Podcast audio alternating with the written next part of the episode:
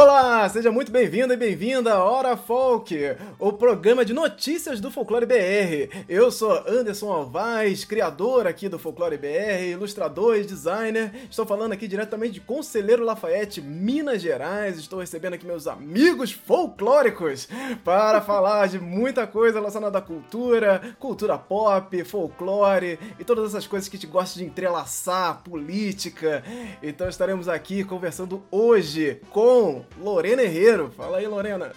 Boa noite, pessoal. Meu nome é Lorena, eu sou ilustradora. Eu tô falando aqui de Brasília, Distrito Federal. E vamos aí mais uma vez. Tava sentindo falta já de, de falar. Não sei se é porque a gente tem uns assuntos engraçados para falar dessa vez, mas tipo, já tava com saudade. E aí, tamo aí pra mais um Hora Folk. Bora, bora, bora ver como é que vai ser aí. Muito bom. Andrioli Costa.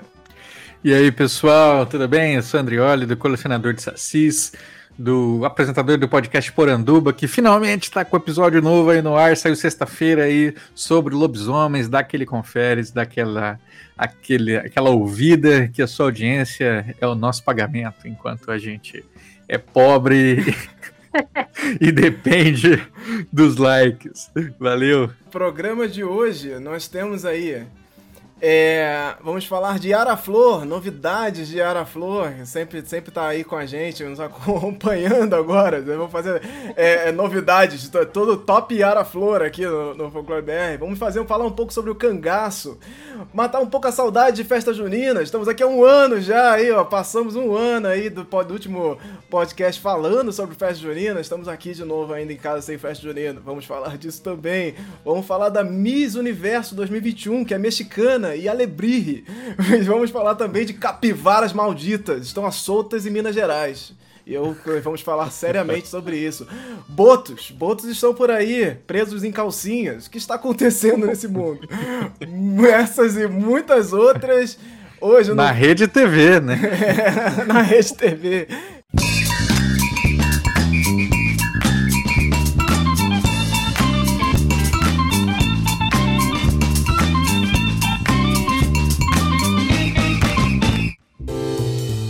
Bem, meu povo, estamos aqui. Vamos começar com o nosso primeiro papo de hoje, que é para falar um pouco aí das festas juninas.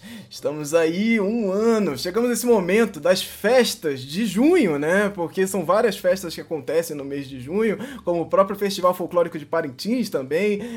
Estamos esse ano, é, esse segundo ano de pandemia, infelizmente passando por todas essas adaptações e as festas rolando de uma maneira agora é, é online, então vai lá aquela, aquele, aqueles cantores fazendo umas lives, aí tem agora, tem, tá rolando também uns arraiais online, da galera fazendo é, danças, distribuindo esse, todos esses festivais pelo, pela internet.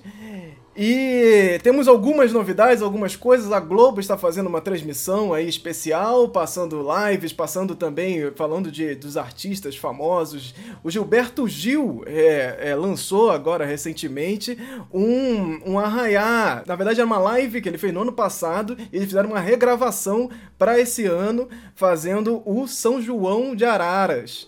Em Araras, ao vivo. Uma, bem legal, está disponível lá no, no Spotify.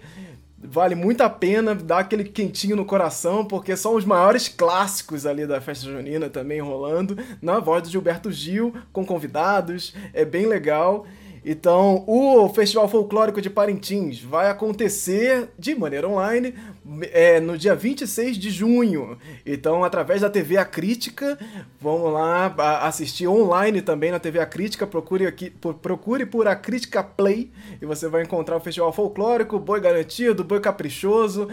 Não vai ser naquele mesmo tamanho, né, já tradicional do festival folclórico, porque vai ter toda essa adaptação, mas eles estão prometendo aí já há algum tempo essas lives, tem feito lives ainda aí periodicamente para manter viva essa, essa questão e isso que é tão importante para Parintins, né? A gente fala muito aqui dessa questão de como as festas juninas, elas movimentam o turismo no Brasil, né? E estamos aqui, estamos aqui novamente um ano depois falando de como, como esse impacto está sendo sentido Brasil afora, sabe? O, o, os festivais, as pessoas que trabalham com, com, com essas festas, aí agonizando, trabalhando com cultura. Isso é muito triste e é uma coisa que a gente tem que realmente lembrar.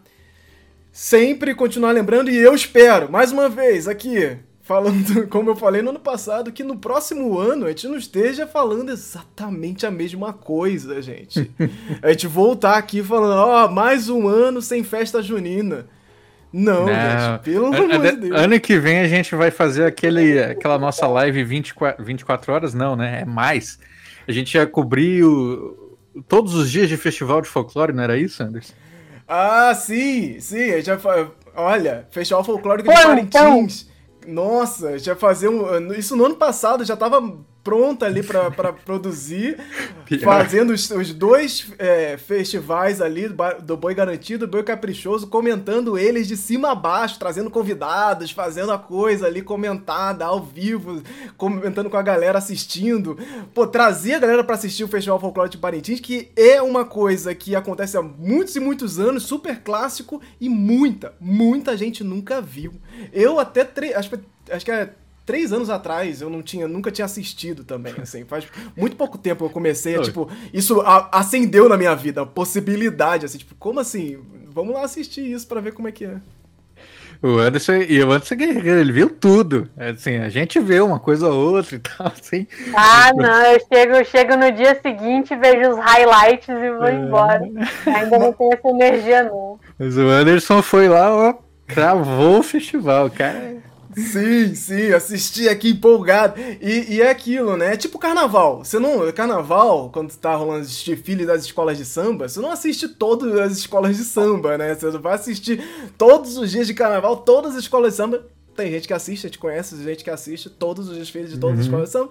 Mas não é uma coisa tão tradicional. Você assiste a melhor escola, que você mais conhece, a que você tá mais acompanhando. E é isso. O Festival Folclórico tem muito disso em Parintins, mas quem é caprichoso vai até o fim. Quem é garantido vai até o fim. Então tem essa, essa questão.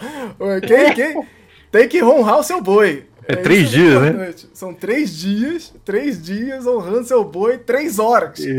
Caraca, é muito grande, é muito louco esse festival, gente. Ó, galera, eu tô inscrito aí num concursão lá em Parintins para agosto, mês do folclore, hein? Quem sabe ano que vem esteja lá assistindo em loco. Vamos ver. Vamos ver. E, e, Campina Grande também vai ter um festival turístico folclórico multicultural vai ser transmitido online. Procure aí é, Campina Grande Folclore, você vai encontrar lá no YouTube. Eles estão fazendo um mega festival, fizeram no ano passado e voltaram agora esse ano com outras adaptações, com danças, com aquela questão toda de, de falar das, das comidas, de, de trazer entrevistas e tal bem legal e, e a gente precisa fortalecer isso e tentar se manter o máximo possível em casa, gente. Eu sei que vai dar uma vontade, um ano de pandemia, um ano que muita gente aí tá, tá é, se restringindo. E aí bate aquele cansaço, rolou aquela festinha junina na esquina e você vai lá e. Ah, vou esparecer, vou lá. Calma, gente, calma. Eu sei que é muito mais forte. É, essa discussão que a gente traz aqui sempre também. Os movimentos de festas folclóricas, eles são muito mais fortes do que qualquer coisa, qualquer pandemia, qualquer movimento que você vai fazer político, que de, de tirar a festa, de botar, de fazer, de acontecer. Esse movimento é muito mais forte. As pessoas falam muito mais alto nesse, nesse caso e aconteceu com o carnaval, por exemplo, que muitos é, festeiros saíram pra rua também, inevitavelmente. Estavam lá, tipo, eu cheguei a falar um pouco sobre a questão dos bate-bolas também, que foram pra rua, mesmo que em menor número, eles foram pra rua. Teve uma galera em muitos lugares do Brasil que foram festejar, mesmo que de uma maneira enxuta, mas foram e a gente tá ainda nesse momento, tá cansado, quer sair, quer fazer. E infelizmente a gente precisa voltar e pensar o que, que a gente está fazendo.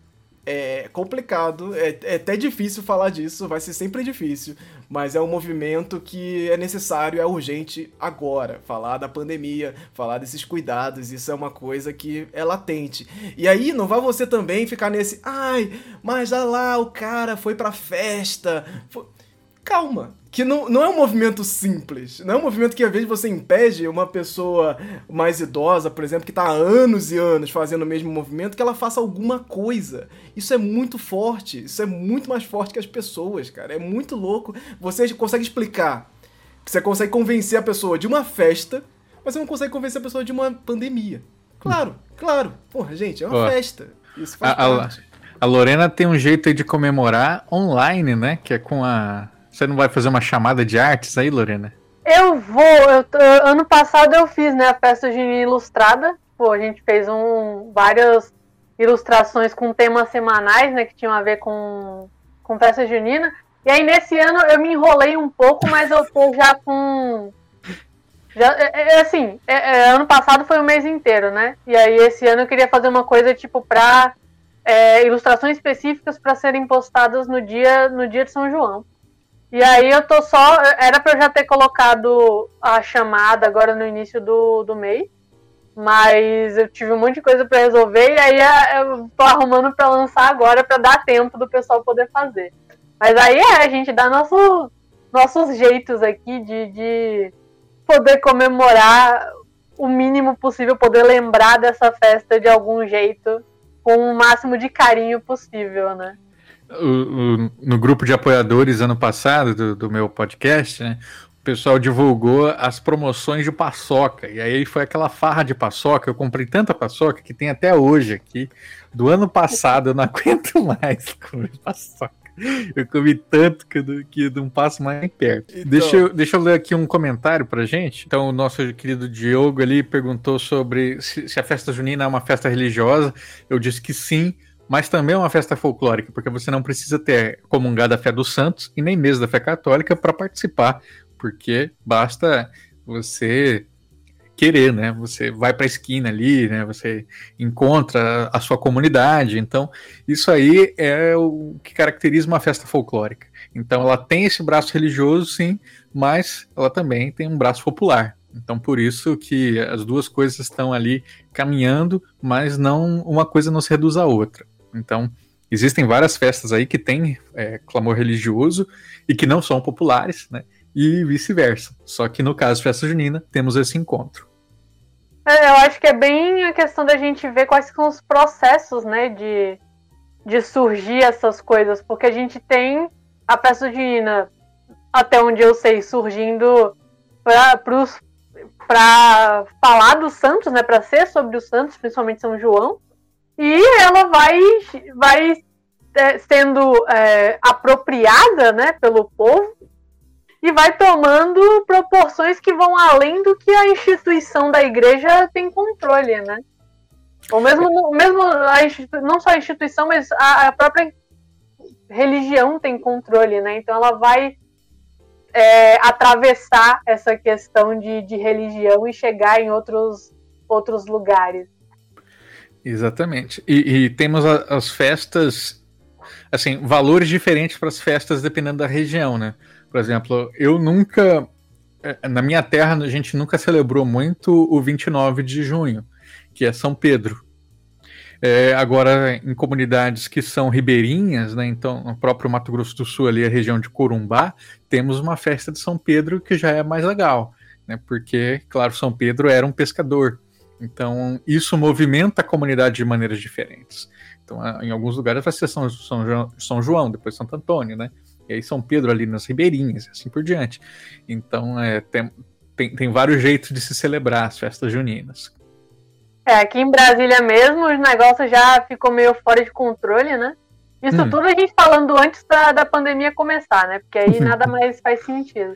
Mas por questões de de competição, né? De. Ah, já sei. Da galera, da galera não ficar disputando público com festa. A gente tem festa junina começando em maio, por exemplo. Caraca! Então, assim, e festa junina começando em maio em igreja católica. Então, assim, eu não sei mais o que está acontecendo. Eu sei que aqui eu já acostumei, as festas juninas que eu vou são tipo no final de maio. Mas eu tô. É, nesses últimos anos eu tava começando a procurar mais coisa, né? Aqui em Brasília, inclusive, abrindo esse parênteses rapidão, tinha tido uma iniciativa super legal, que eu fiquei muito triste que começou assim um ano, um ano antes, eu acho, da pandemia, que era um aplicativo de caçar a festa junina. Ele Ah. mapeava, ele mapeava todas as festas juninas rolando no DF, dizendo o dia que ia rolar, se tinha que, se tinha que pagar ingresso para entrar, se era de graça. Nossa, era bom demais. Eu, eu baixei o aplicativo, procurei os negócios para ir, fui em um, fui em outro, um e outro assim, porque tinha um, tem da cidade inteira, né? Eu não vou sair visitando. Caçadora de festa junina. Mas, nossa, foi muito bacana olhar isso e, tipo, assim que a pandemia acabar, eu espero que, que a iniciativa volte, porque foi muito bacana mesmo.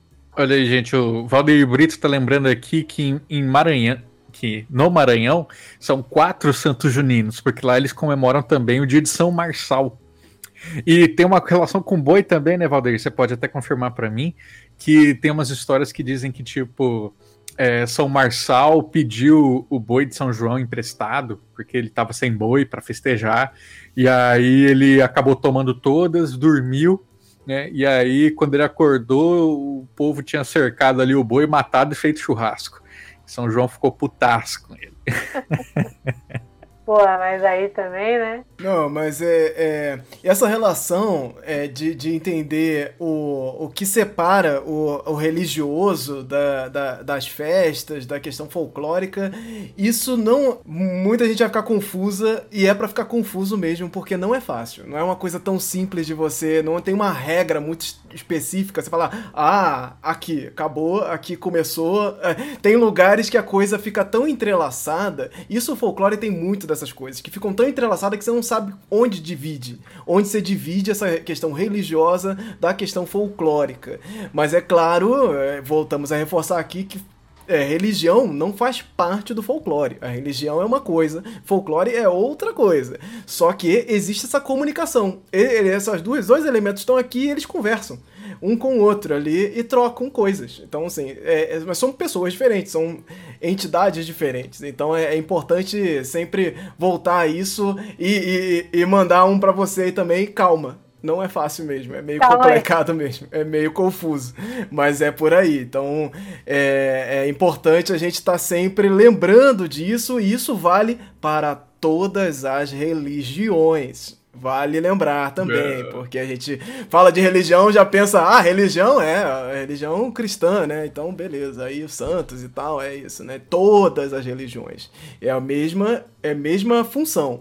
É, Elas estão separadas, mas conversam, trocam informações, trocam figurinhas, mas são coisas diferentes, estão andando em caminhos diferentes. Então é importante. São amigos, mas não, não, não irmãos, é, são amigos. Então é importante a gente perceber isso. Então, é, para finalizar aqui, sem debate, hein? É, comida folclórica junina que vem na cabeça. Ó, junino, ju, junho chegou, tem que comer isso. Bolo de milho. Porra. Assim, é porque ele não é exclusivo, ele não é exclusivo de festa junina, mas é uma questão muito pessoal minha comer caldo verde na época do. Caldo Na época verde. junina. Cara, eu não como isso em momento nenhum. Assim, eu não tenho. A cultura do caldo é um negócio que pra mim é, é- é meio curioso. É bem centro-oeste, né? É tipo caldo de piranha, caldo de não sei o que, caldo de, de- caldo verde, caldo de mandioquinha. E, Ah, meu, delícia é demais. quente, cara. É, assim, a terra é quente, eu vou comer um bagulho quente. Eu não entendo isso. Pô, mas é porque eu não sei como é que é pra ir, né? Porque eu sei que lá no, no Mato Grosso, pelo menos em Cuiabá, é, é, é úmido pra caramba, né? É, E pode ficar bem quente e Aqui- úmido. Aqui, é seco, então essa época tá super frio. As festas de noite são frias. Então, tipo, quentão, caldo, chocolate. A pessoa faz chocolate quente também, às vezes. E, tipo, sucessão, coisa quente aqui, porque fica, fica bem frio quando escurece. Então, assim, caldo. Tudo Cara, de bom. Pra mim é canjica doce. Adoro, Hum. sou muito fã. E é para mim é, é o momento que ah, Inclusive, esse ano eu já furei, já furei a, a, a festa junina há muito tempo, porque eu tô comendo canjica doce já. Tem, um, tem uns meses aí que eu furei isso e falei, ah, por, por que não? Quero comer agora. Então eu tô comendo direto ai, ai. canjica doce, adoro. Não, tem que respeitar a sazonalidade dos pratos. Né? Ah, esse Maranhão aqui tá bom demais, hein? Que o prato típico de São João pro Valdeir Brito é torta de camarão com cariru. Eu nem sei o que é cariru, mas pelo camarão você já me ganhou. Caraca! acho que eu não. Acho que por aqui não tem nenhum prato de época que envolva camarão. Deve ser porque a gente tá no centro-oeste, né? Sim. Faz sentido. Olha aí, o canja de frango também é muito boa. É, aí, ó, o pessoal dos caldos aí. É, é, a galera é frio interessante, gente. É frio a, minha, a minha relação com canja é, é, é, não encaixa muito, porque eu não sei vocês, mas pra mim canja sempre foi uma coisa muito de, tipo, tomar quando você tá gripado, ou tomar quando você tá doente. Pra, pra mim é, tipo, coisa de desenho animado, assim, que eu vi o pessoal, ah, vou fazer uma canja pra você, mas nunca ninguém me fez uma canja, não. Era chá, Pô, minha, era minha, chá de alho, chá de, de, de casca de laranja com açúcar queimado. Minha, minha avó e minha mãe faziam assim quando eu era pequena. Não era diretão, né? Mas volta e meia eu acho, ah, vou fazer uma canja, porque, enfim, não é necessariamente que você vai é, ficar melhor comendo a canja, mas é uma coisa que é mais tranquilo de você comer, né? Então, tipo assim, pra mim é prático quando você tá doente, então relacionar isso com festa junina é complicado. o, o, o Artório está sacaneando aqui, tá falando que o mar no centro-oeste não tem muito peixe, né? Por isso que a gente não. É, aqui é, aqui é meio difícil. Cangaço, ele é pop. É, sabemos que temos muita coisa para falar de cangaço, que cangaceiros nesse universo pop brasileiro, né? Recentemente, o ilustrador Heitor Amatsu no Twitter fez um, é, publicou um mangá do Lampião.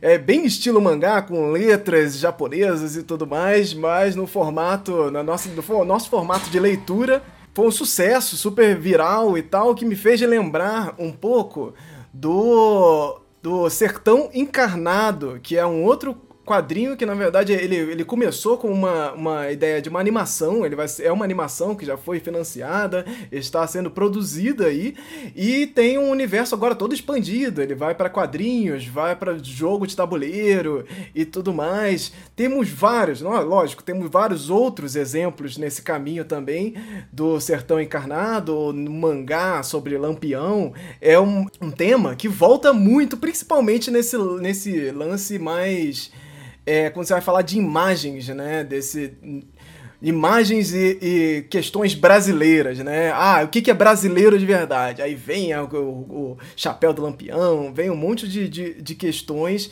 que nos, nos, nos, agrada visualmente, né? Ele atrai muito visualmente, mas ao mesmo tempo traz essa questão do é, só isso? Tá, tá certo fazer isso? E aí, essa semana também parou aí no nosso, nosso radar uma coluna é, do Durval Muniz de Albuquerque, lá no Diário do Nordeste, falando sobre. É, questionando a questão do, do, de como colocamos é, essa, é, todo essa, essa, esse mítico do cangaço e enaltecemos isso dentro da nossa cultura pop, com a questão da Juliette no BBB, fazendo toda essa reverência, do Bacurau, fazendo várias referências relacionadas ao o Lampião e ao Cangaço. E, e, e, na cultura pop existem vários e vários filmes e várias questões que enaltecem a cultura do cangaço. E ele questiona essa questão do, de essa cultura do cangaço, ela é tão legal assim para você enaltecer? Os cangaceiros eram estupradores, os cangaceiros roubavam, eram criminosos que estavam sendo procurados e tal, subversivos. E vale a pena você enaltecer essas pessoas, seres humanos tão, tão é, desonestos, ainda mais nessa questão é, ética que a gente vai debater também?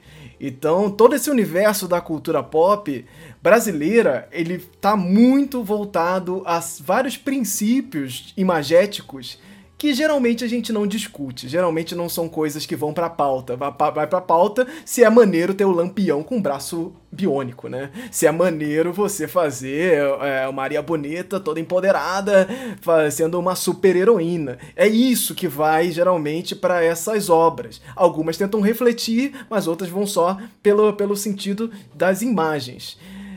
E aí eu trago para cá essa discussão do cangaço é pop, vale a pena a gente falar de cangaço? Vale a pena a gente saber mais sobre, sobre essa, é, esse, esse momento histórico e enaltecer isso principalmente na nossa cultura?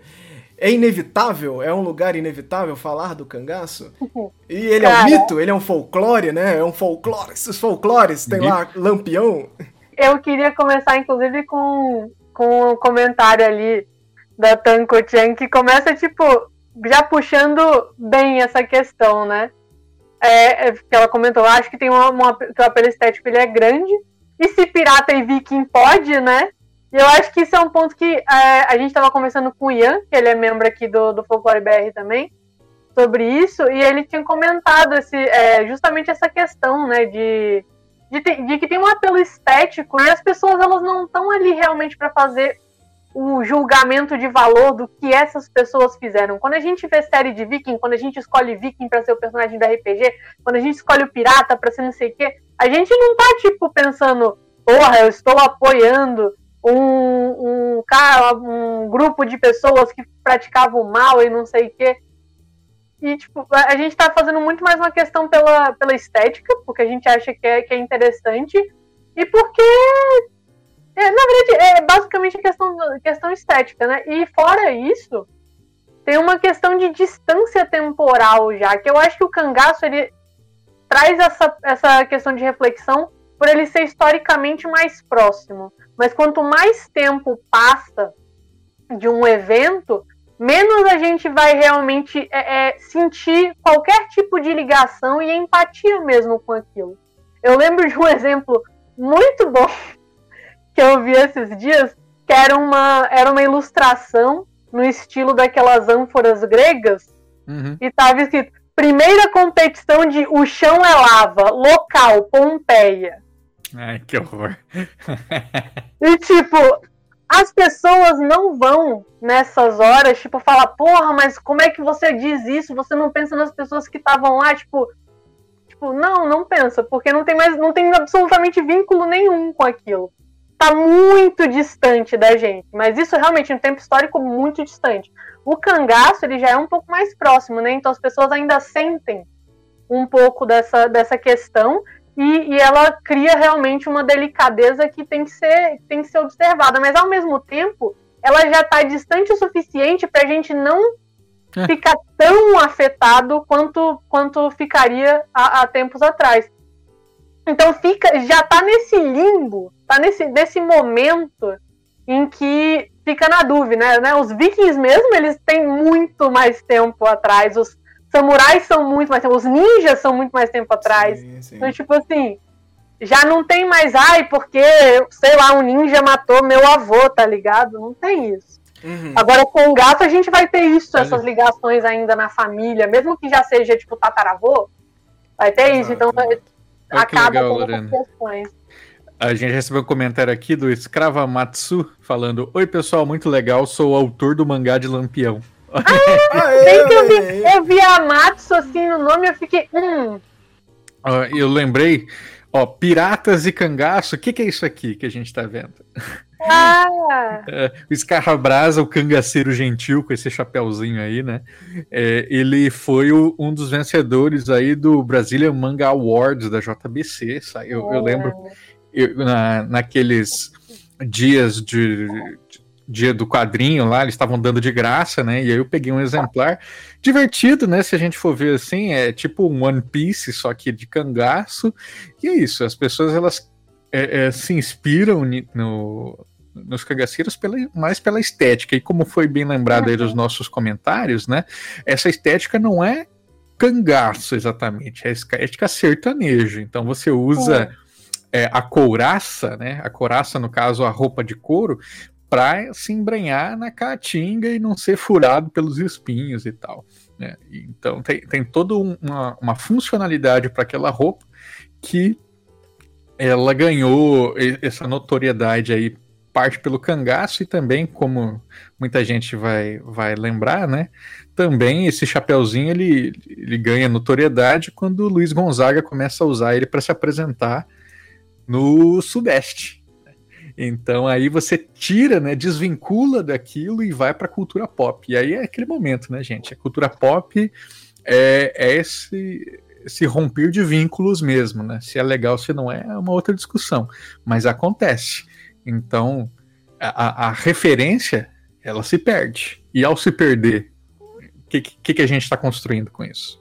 Pois é, né? E eu acho que é, que é interessante lembrar isso do Luiz Gonzaga, porque quando o pessoal é, falou da questão da Juliette, a Juliette posta muita foto com chapéu, né? Tipo, faz umas, uns photoshoots bem bonitos, assim, com chapéu e tal. E aí a, a, gente faz uma ligação com o cangaço, mas eu acho que porque a gente está bem antenado em como são os debates feitos no Nordeste. Mas a impressão que eu tenho é que fora do Nordeste, mais do que a questão do próprio cangaço, o chapéu é de nordestino. Então é uma outra questão que tem que ser levada em conta, e já é um outro debate né, que tem que ser feito em questão a estereótipo, generalização e tal. Claro, ele lembra o cangaço também, mas ele não puxa só para isso, ele já puxa para uma identidade que se criou do, do, do, da imagem do nordestino, né? E vai ter coisa que vai ter sido perpetuada pelo, pelo Luiz Gonzaga, principalmente, né? Por ser uma figura muito influente. Então, tipo, esse tipo de coisa a gente tem que, tem que lembrar também. Mas eu queria, eu queria voltar um pouquinho no que a gente estava falando, até aproveitar que o, que o Heitor está aqui no chat, porque alguém tinha comentado, deixa eu ver, aqui, o Diogo tinha comentado é, que ele acha legal a questão dos quadrinhos do, do, sobre cangaço, mas eu acho que precisamos levar em conta a problemática de ter Lampião como protagonista, né? No caso do mangá do Lampião. Ele se distanciou da figura histórica e é um personagem folclórico, ou é, ou é o ladrão assassino ainda? Eu acho que talvez o, o Heitor possa até comentar melhor, se ele tiver aí ainda, porque assim, na leitura que eu tive do, do, do One Shot, ele tá aproveitando a figura histórica, mas ele não é o lampião da história da, da, da, que existiu, assim. Ele tem uma narrativa própria ali dentro, inclusive é. já é, é, de uma forma mais é, flutuante, né, em questão de caráter. Já, já tem essa figura que é muito que se aproxima muito do que a gente faz com os vikings, com os piratas, com os ninjas, que é de criar esse, é. esse, essa nebulosidade do que, que é a pessoa, do que, que é o vilão, né? Eu, eu ia até lembrar disso, Lana, que assim, eu não dou bola para pirata, gente, mas assim, quem dá vai saber que tem vários desses nomes aí que, que existiram com, enquanto personagens históricos, né? Tipo, Barba Negra, sei lá, umas coisas assim, foram, foram piratas que existiram historicamente. Da mesma forma, no Japão, ali, vários daqueles espadachins que a gente vê nos animes, eles também foram personalidades que existiram é, historicamente. Agora, o que acontece? É, quando a história ela gera episódios é, exemplares, né, episódios fantásticos que vão impregnar no imaginário popular, a história deriva em imaginário, né? Então, é, aí que vocês podem perguntar assim, aquele, esse é o, o lampião que a gente conhece hoje é o lampião histórico ou é um lampião que já se tornou lendário, né? Porque a lenda é esse momento de encontro entre história e folclore. É as duas coisas. Porque. É, voltamos àquela questão, né? É. é. São as duas coisas, elas estão ali, né? Ao mesmo tempo que você fala de um, você está evocando o outro. Sim. Não tem, não tem, não tem como manter uma uma coisa muito cristalizada, né? A gente está falando de cultura popular, a gente está falando de, de cultura no geral, né? As coisas não estão paradas e elas não têm uma versão só. Então a gente vai ter várias narrativas diferentes, seja do Lampião, seja de quem for, tá ligado? E não, não, tem, não tem o que fazer, gente. Tá, já tá num, num... A gente não tem controle sobre isso. A gente vai, vai, vai ter várias versões diferentes e vai ter coisa tanto positiva quanto negativa, ou mesmo na, questão mais neutra, né? Muitos historiadores nordestinos né, ainda levam em consideração o, o Lampião como um mito estabelecido, né, como algo que, que transcende todas essas possibilidades. É é, é uma pessoa que. um personagem que vai para além da pessoa, né, vai para além de qualquer questão. Ah, o cara matou 300 pessoas em tanto tempo, o cara que tinha a, a, a peixeira mais afiada de todas, que conseguia cortar o sol. Essas coisas assim vão aparecer dentro da, da, da, oralidade, elas vão. Porque isso foi muito significativo, né? Esse, esse momento, os personagens históricos que são muito significativos, eles, eles entranham pela cultura, entranham pelo, pelo, pelo, pela cidade, pela região e vai é, vão ser histórias contadas através do, de, de pai para filho que vão se modificando conforme o tempo, que vão é, é, é, é, tomando outras proporções. É claro que o exagero vai estar presente, é claro que todos esses elementos sobrenaturais vão estar presentes, porque isso faz parte dessa mítica popular. Então, ele, é, quando eu ouvi uma história de, de de Lampião, eu vou agregar alguma coisa, às vezes, religiosa que eu estou vivendo naquele momento para aquele personagem, pensando, pô, se ele passou por isso, é claro que ele é um santo. É claro que ele se tornou algo muito poderoso aqui, porque isso faz parte daquela oralidade, faz parte daquele momento. E não tem como. Os personagens históricos, todos eles que se entranham pela cidade, eles criam histórias pela cidade. E isso é aquilo que a gente sempre fala é difícil separar as coisas, mas existem duas coisas aí, claramente. Uma é o lampião histórico e outra esse lampião mítico da, da, do imaginário que que andam lado a lado, mas não podem ser a mesma coisa. Eles não são a mesma coisa porque eles foram contados por vias diferentes. O Lampião Histórico ele tem uma outra, uma outra linha narrativa histórica, é, focada nos documentos da própria cidade, no, do, do, do da É o método, né? É o método, exato, o, é o método. Exato. O, o, o, objeto é o mesmo. Isso é, isso é. Pensem na epistemologia, nas várias formas de conhecimento. Né? O objeto é o mesmo, que é lampião.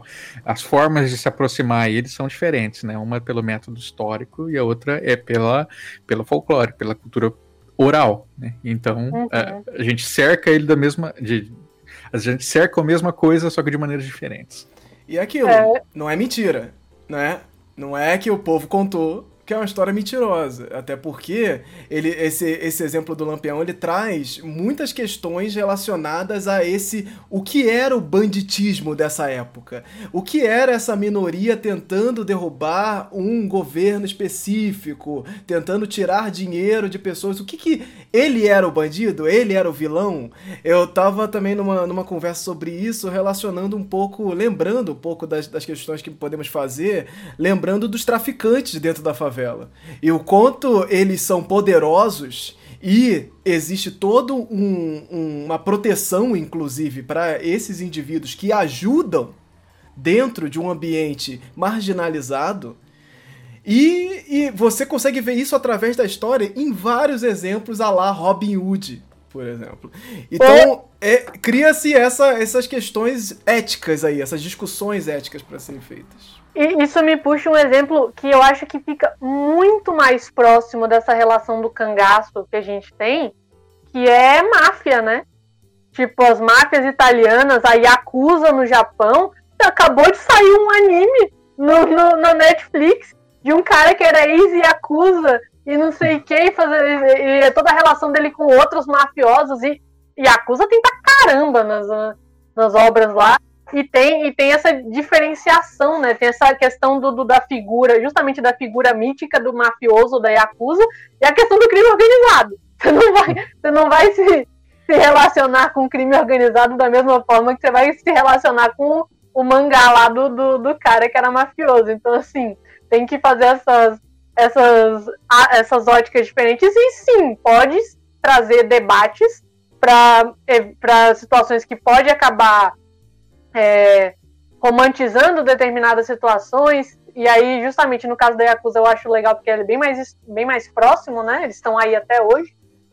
E aí a gente tem que fazer essas, essas discussões sempre, óbvio, mas que tem essas diferentes abordagens, né?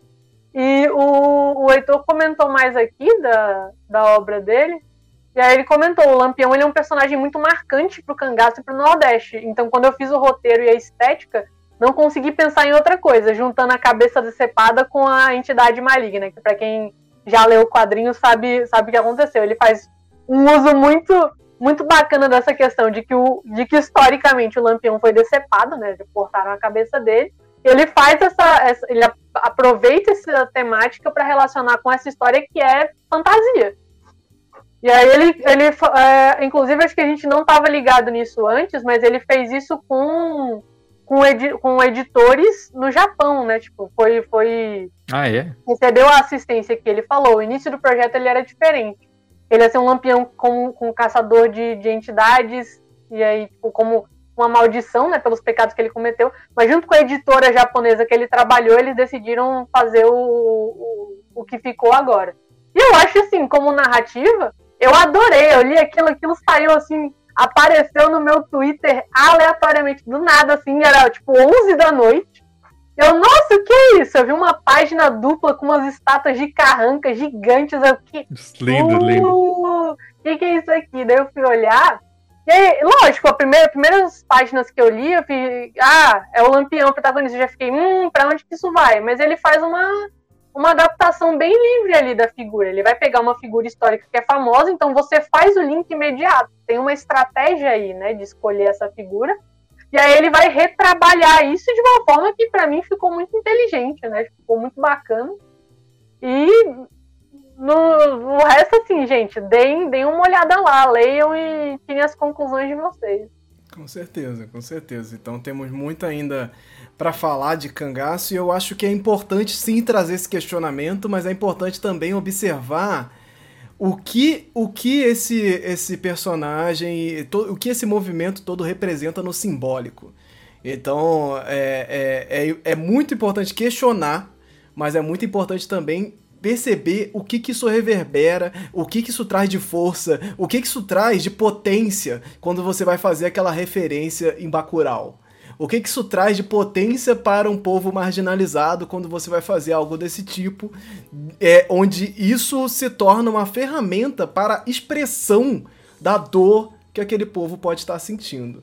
Então, às vezes, essa, essa questão de violência ela é uma reação a alguma coisa também violenta que está acontecendo com esse grupo, que está acontecendo com essas pessoas. Então, é importante a gente perceber as nuances. Não dá para você dizer que é herói ou vilão, ou amar e odiar. É aquilo. Você tem é, é caminhos para você é, abrir o diálogo. E esse que falta muito, assim, é vira um negócio do sim ou não, do certo e errado, e não é sobre isso a discussão. A discussão é justamente sobre essas nuances. E a Tem o pode não disso, pode, né? né? O, o pode não pode é o pior. Acho que mais do que o certo e errado. É, o pode é. não pode, que é vem autorizar. Mas você está escrevendo uma história de Lampião? Meu Deus do céu, né? Gente, calma, que nem, eu sei que nem aí dentro isso aí tá resolvido. Então vai com calma.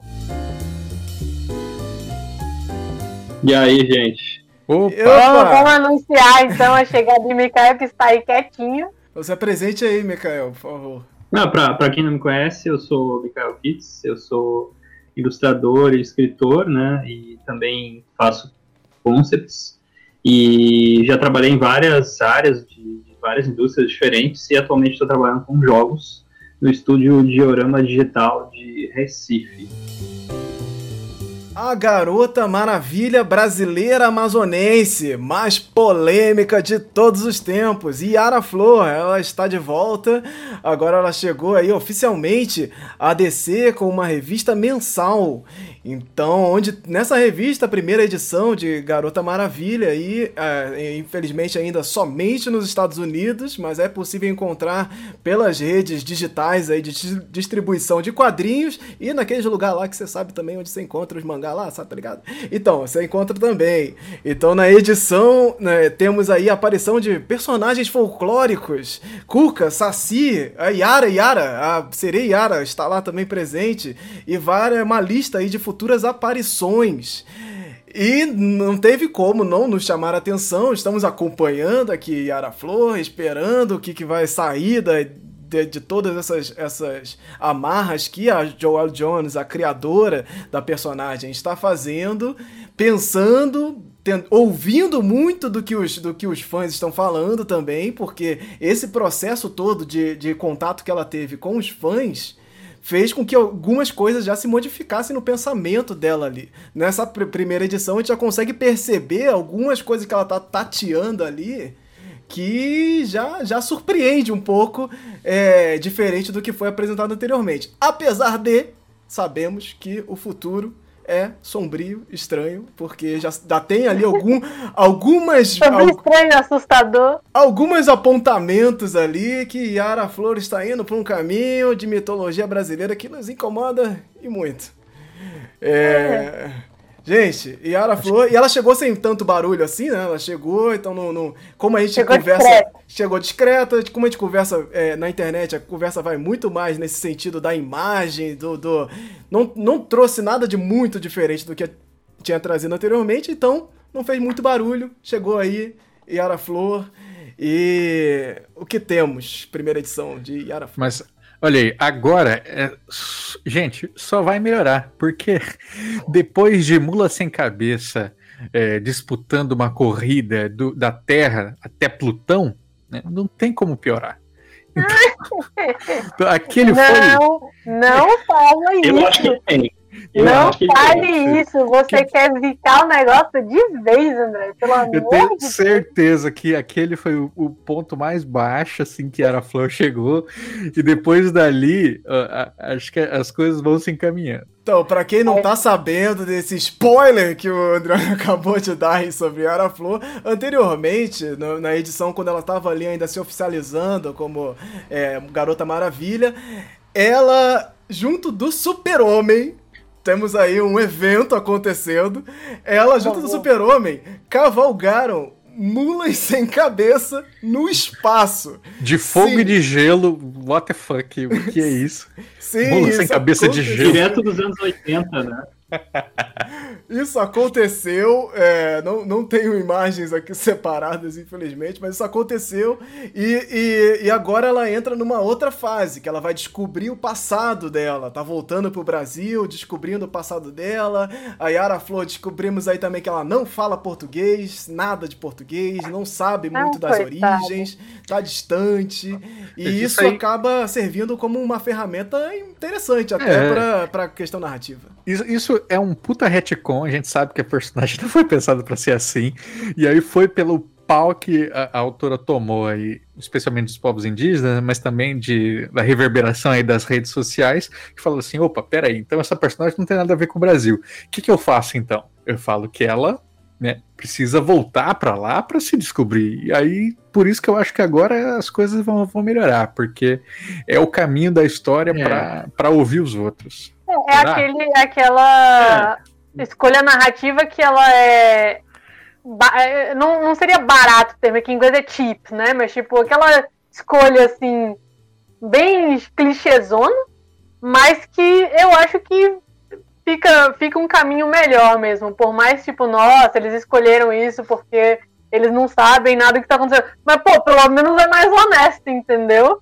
Então, se, esse, isso vai, se esse quadrinho vai sair e ele vai, eu acho que eu acho mais interessante eles terem escolhido esse caminho.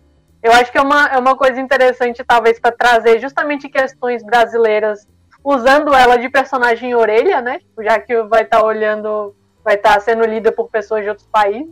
Então acho que foi uma, uma estratégia boa. Vamos ver se eles vão fazer bom uso dela daqui para frente, né? Sim, é, sim. É, é, essa a questão, assim, eles meio que resetaram e agora vamos esperar que a resetada saia uma nova versão melhor, né?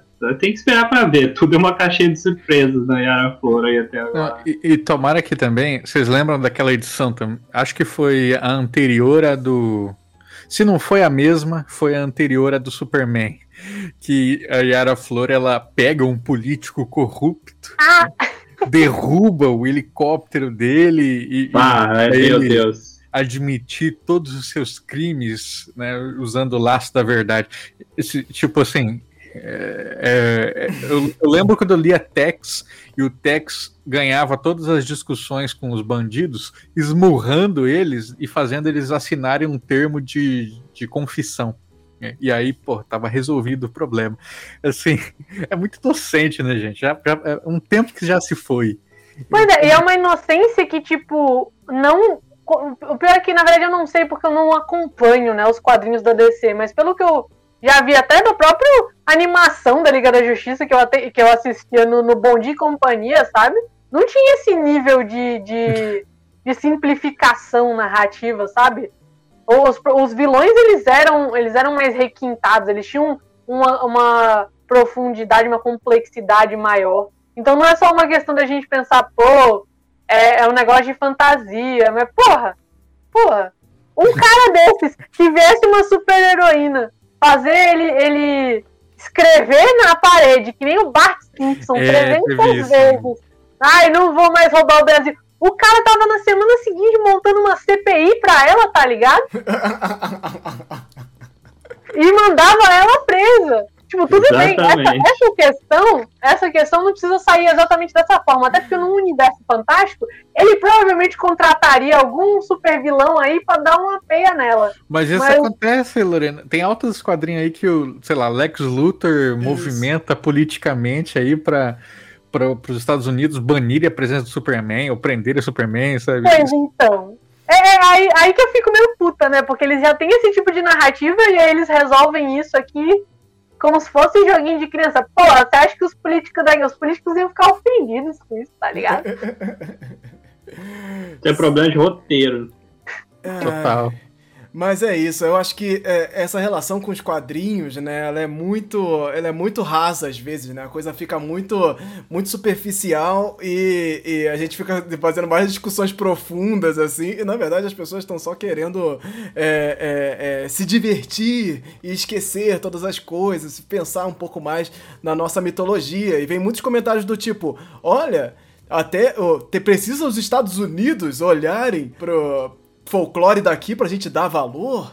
Olha, que absurdo. E, e assim, em parte, eu corroboro isso aí, porque a, a, a, forma como essas discussões são colocadas pro alto quando aparece Mayara Flor é um negócio impressionante, assim. É, é impressionante como realmente chama atenção e é um impacto muito forte na cultura pop e reverbera até na gente aqui também com essas discussões.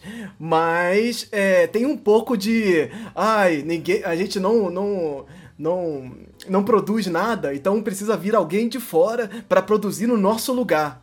Calma. Pois é, né? O, o foda é que entra nessa desonestidade, assim, do, do debate. Porque sim, velho, a questão é que é, não é que precisa de alguém lá fora, mas é inevitável que alguém lá fora, que tem uma empresa de milhões aí, não sei quantos, mas muito rica, com já, tipo, décadas de existência, com um marketing mundial, trazer um negócio, é óbvio que ele vai chamar mais atenção. Tipo, é, é, é, é injusto as pessoas competir, é, tentarem criar uma, uma, uma rivalidade nisso e, tipo, como se a gente não produzisse aqui, ou então se utilizar dessa, desse marketing do, do de, de botar, botar na posição de vítima para conseguir chamar a atenção, né? Tipo, ai, vocês Nossa. precisavam, vocês precisavam de gringo falando disso, sendo que eu estava aqui desde o início.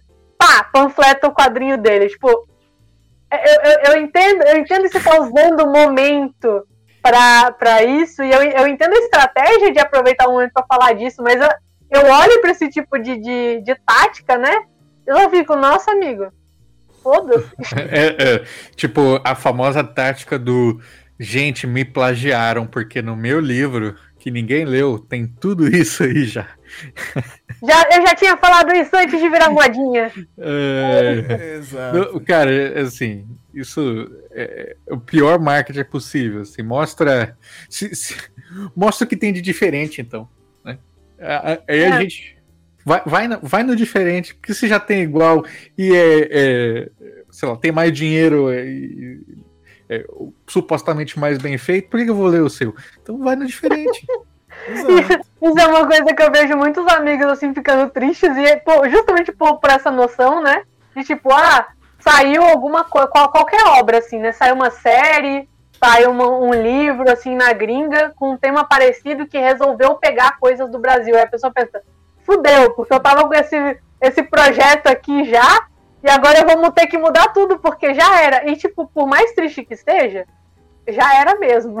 É, eu não sei se, eu não sei se você tenha feito, tenha feito alguma coisa antes já, mesmo que não, que não supere o mainstream, que você já tem algum público mais estabelecido, você sobrevive ali. Agora, se vier depois, você pode fazer, você pode postar seu trabalho, pode publicar, mas você vai ser bombardeado todos os dias com isso para o resto da sua vida. Então, assim, é, é, é uma infelicidade, mas isso aconteceria fosse na gringa ou fosse a gente falando de, sei lá, quando saiu Cidade Invisível, o pessoal falou, porra, não posso mais fazer uma investigação criminal é. com os seres do folclore. Tipo, não precisa ser na, nem na gringa, só alguém mais com Agora... mais marketing. E agora que saiu Cidade Visível, a gente sabe que pode sim, porque investigação é o que menos tem na série. Então faz a sua história de detetive folclórico aí, que vai ser novidade. A gente perde muitas oportunidades, né? É isso. Eu acho que vale a pena você fazer, vale a pena você aprender, inclusive, com esse conteúdo e fazer diferente, pensar diferente e, e, e levantar isso para as redes e falar isso com as pessoas, porque a gente às vezes tem um negócio de esconder o segredo, de esconder esse mistério. Olha, eu vou fazer um dia isso aqui, vou guardar sete chaves, e um dia eu vou fazer esse quadrinho, eu vou fazer esse livro, esse filme. E aí fica se impedindo, e aí chega alguém e lança alguma coisa parecida antes. Oh meu Deus, roubaram a minha ideia, fizeram. Assim, você só não fez. Foi só uma ideia que não foi feita, e alguém foi lá e fez. Então não dá para dizer nada nesse sentido, não dá para, ah, beleza, você fez, mas não teve a fama que teve numa Netflix, claro. E não, como é que você vai dizer que copiaram você assim, com ideias que muitas vezes são ideias que estão aí há anos e anos, né, cara? Uh, ideias que já estão sendo compiladas e feitas há anos e anos. Então não dá para dizer que é um negócio totalmente seu, totalmente original. E vai você, vai você ir lá processar a DC. Vai lá. Hum. Não é assim que funciona, né, gente? Infelizmente, não é, é assim que funciona, não tem jeito. Na faculdade, eu lembro na, na, na, faculdade, desculpa te interromper aí, Lorena, na faculdade de publicidade, hum. eu lembro que muita gente falava assim, ó, cara, ideia não é nada, a execução da ideia é tudo.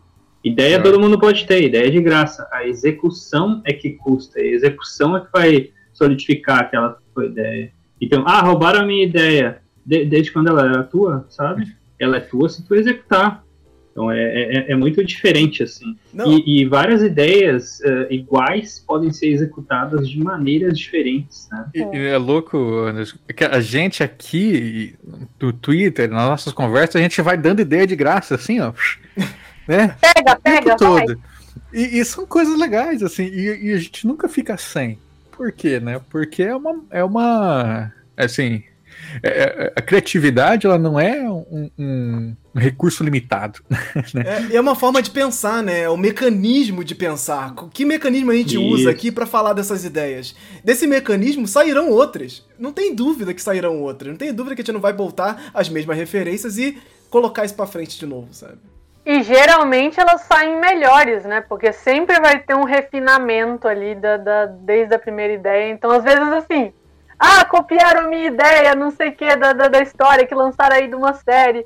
Mas aí você vai pensar, depois você consegue fazer uma parada que era. Você consegue repensar a sua própria ideia e criar uma coisa que era melhor. Não necessariamente melhor que a série, mas melhor resolvida em relação à sua própria ideia inicial, né? Então, assim, tem, tem que é, levar é todas essas coisas em consideração. Então, voltando um pouquinho aqui para Yara, vamos dar só uma breve analisada nessa página, onde é a única página onde apresenta essa, esse vem aí da Yara, né? Ah. E aí é um splash page aí, uma página dupla onde você tem aí todos os per vários personagens, tem Batman, tem Mulher Maravilha, e aí tem ali o Batwing e tal, não sei o que, Super-Homem, e tá lá no meio dessa galera o Saci, a Cuca de batom, a Caipora, que já foi apresentada, e ali essas personagens indígenas ali que certamente, né, sabemos, serão as é, e Icamiabas. Claramente. Uhum. É, já sabemos que vem aí Camiabas, né? Porque é quase inevitável. A Alequina e tal. E ela chegando no Rio de Janeiro, ali no aeroporto do Galeão, fazendo toda uma pose e tal. Então é, é, esse momento que apareceu. E aí o um momento chama a atenção da gente também, porque tá lá, Saci com gorro marrom. É, será que é um negócio meio é, é, saturação ali da luz não. e tal? É a luz, Ou é, é a luz. Saci com é, né? gorro marrom. Pô, né, isso aí é para não competir com o Superman. É, então, com certeza tem um valor cromático aí. cara, eu não, eu não entendi. Eu não entendi. Tipo assim, a Cuca Jacaré, a gente pode debater o quanto a gente quiser. Acabou. Monteiro Lobato estabeleceu ela ali. Ela é mais famosa que qualquer coisa. Então tá, tudo bem. Botou a Cuca drag ali, divertido, bacana, show. Agora não, não, não, não me entra, não me entra esse gorro marrom. Tipo, por quê? E, hum. e, não, não, não só não só não tem isso, até onde eu sei, como ficou feio. ficou. Ficou genérico. Parece um, assim, é um chapéu qualquer, assim, né? É, e tipo assim, é uma questão. Um tá frio, tá frio. É uma questão de, de, de, design de personagem, sabe? Tipo, a paleta de cor. O cara já é negro, então o tom de pele já tá mais puxado pro marrom. Aí põe um gol que também é marrom. Não é no mesmo tom, mas tipo é marrom. Aham. Uhum. E o fundo também, né? Que acaba ali fazendo. Tipo, muito bom. Por quê? Por não quê? sei. Eu, eu, eu, espero que, que arrumem, né? Nas próximas aí, onde for pra É, não custa nada. Pode falar que ele trocou, entendeu? Tava, tava desbotado esse aí, ele pegou um gol novo. Pronto. Resolveu. Exato. Então, que, que nem o, o. Quando foram fazer a animação do, da, do livro do Chico Buarque, que é o Chapeuzinho Amarelo eles botaram a Chapeuzinho, que é Chapeuzinho vermelho, né? Só que no caso, no livro, ela usa o Chapeuzinho amarelo, que ela é amarelo de medo. E aí, no, na animação, eles botam ela sendo a Chapeuzinho de todas as cores, e aí a cada dia da semana ela usa um chapéu de uma cor diferente do arco-íris. então aí vai ser a mesma coisa que o Saci, né? Ele tem vários gorros assim. Ai, ai. Botam... Olha. A gente já teve as mulas, as mulas sem cabeça de fogo e de gelo, o Saci vai ter um gorro para cada poder elemental, tá ligado? Olha, Mas a mula, a não mula, duvido, a não mula. duvido. DC, DC, se vocês lançarem isso agora, tá aqui confirmado, vocês me plagiaram, entendeu? Quero meus direitos, né? Eu falei vai ter um gorro feito de vento. Feito é. de vento e folhas. Porra, aí eu acho, acho bacana, hein? Fazer um gorrozinho vermelho, assim. Sempre, sempre um, um, um gorro de vento, sempre ali na ventando na cabeça dele, um redemoinho ali, assim. ó, Isso aí. Ó, mais uma, ó. É porque nessa tela aí, ele tava com o gorro da terra, aí ele tá controlando aí as rochas e tal. Ah. Meu Deus. Mas é isso. Ó, se a DC não quiser, quem estiver aí ouvindo a gente, pode pegar, tá? A gente distribui as ideias de graça. Isso aí, bota aí. Se, se, puder botar agradecimentos Folclore isso. BR ali, tá ótimo também. De, de graça, mas se quiserem pagar, a gente aceita também. Ó, consultoria aí, ó, só chamar a gente. E... Nego não, nego não. É, temos aí também né, essas quatro capas, né, lançadas já junto com, falando da primeira, da primeira edição, lançaram também as, o spoiler logo das quatro próximas edições, né? Então temos aí um boitatá, talvez, na segunda edição, não sei, uma cobra gigante aparecendo ali. Já sabemos que, sei lá, que pode ser, mas é, é ela evidentemente é uma cobra. Se ser um dragão seria muito. Isso aí, isso aí sabemos. Aí tem a, a terceira e tá falando do, do, do Eros, né? Ela encontra, porque tem essa salada, né? Ela, ela tá em, em encontro direto com o panteão é, é, grego, então Zeus aparece nessa edição, né? Tem, tem um rolê no, no Olimpo, e ali ela tá ali aparentemente apaixonada pelo Deus do amor, sei lá o que, que vai acontecer, para onde que ela tá indo. E na quarta edição temos ela em cima do Pégaso, que já apareceu também é, é, anteriormente lá nas, nas, nas prévias de Ara Flor no DC Future State. Hum, lá vem. Esse aqui, Saci já apareceu em quadrinhos na gringa. Esse aqui é um que é, todos os deuses estão se reunindo para quebrar o pau, uma coisa assim, não lembro, não lembro agora o, o qual que é a plot. E aqui temos Eros encontrando o Saci. E ele vai reclamar que o Saci tá fedendo, tá fedendo enxofre. Vixe! Nossa senhora. Mostra a cria do capeta. É, olha, olha a cara do bicho. Porque ao invés de fazer esses, esses encontros, eu queria ver o Saci com o Loki, queria ver Saci com os deuses da trapaça, não é com Eros, porra de Eros. É, aí precisa dar uma. Tem que encontrar com o Eros era o Boto. O Boto é dar um workshop pra ele de como faz trabalho direito. Aí, aí, precisa o quê? Fazer consultoria com o Folclore BR, pra gente dar e chover essas ideias aí e fazer todo o sentido narrativo aí pra você. Então vem aí, ó, entre em contato, olá, arroba folclorebr.com. Manda aí, ó, nós. Jabazex, chama nós. Ai, ó, mas eu vou dizer que eu tenho, eu tenho uma preguiça que, tipo, meio que irradia pra gringa isso de, pô, vamos falar aqui de deuses. Então a gente vai pegar a coisa do Brasil e vai pôr o Saci, tipo, quê? Pelo menos põe criaturas dos outros lugares também, gente, isso não faz o menor sentido. E cria uma, tipo, cria uma, uma falsa equivalência que o pessoal traz de volta pra cá. E aí fica com essas palhaçadas de ai, porque as coisas no Brasil, elas são muito mais toscas. Lógico, pô, você tá comparando carro com avião, toma banho, velho. Ah, não. Momento pistola agora aqui, porque é isso. Não tem paciência, é... não nos irrita bastante todos esses movimentos aí. São movimentos bastante comuns, mas a gente não, não tem como não, não, não se irritar, né? Porque faz, faz parte de quem está pensando, tentando porque pensar em outros movimentos para a cultura pop. É muito importante a Yara Flor acontecer, continua sendo muito importante, significativo. Quero que tenha mais e mais para que possamos aqui apontar todas as possibilidades para Yara Flor, né? Melhor do que também só criticar e falar que o que está errado é você falar que, porra, imagina, Yara Flor, alô, se você vai por esse lado aqui, se você faz desse jeito aqui, você, você representa muito melhor a nossa cultura. Tudo bem.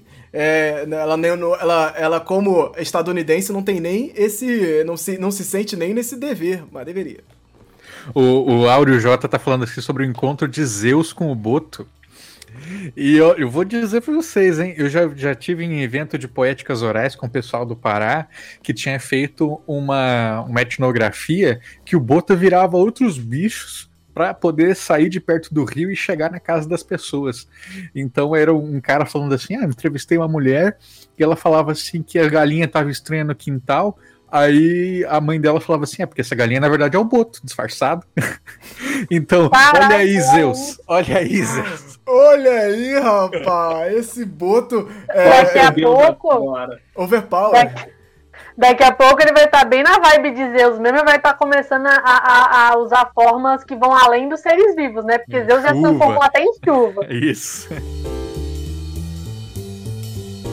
Então vamos falar aqui agora de capivaras mutantes tocando terror em um filme chamado O Monstro do Rio Paraibuna.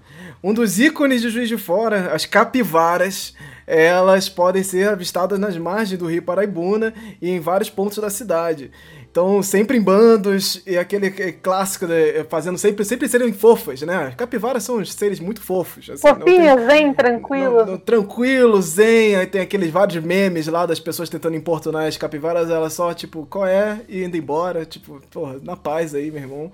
Mas eles trazem aqui toda uma discussão é, ambiental, onde o ser humano maldito vai lá e polui o rio, trazendo aí uma mutação, uma nova, um novo uma nova pandemia, segundo eles ali, para o monstro do Rio Paraibuna, onde transformam as pessoas em capi as capivaras em pessoas. Isso é tipo assim, como se fosse capivaras homem. É uma capivara com o corpo de um humano. Só que é um filme trash, é um filme de terror super trash, e as capivaras elas estão ali com aquele capacete gigante, assim, super parece de papel e tal. Então é um filme já com essa pegada, feito aí pela galera de forma independente lá da Universidade Federal de Juiz de Fora.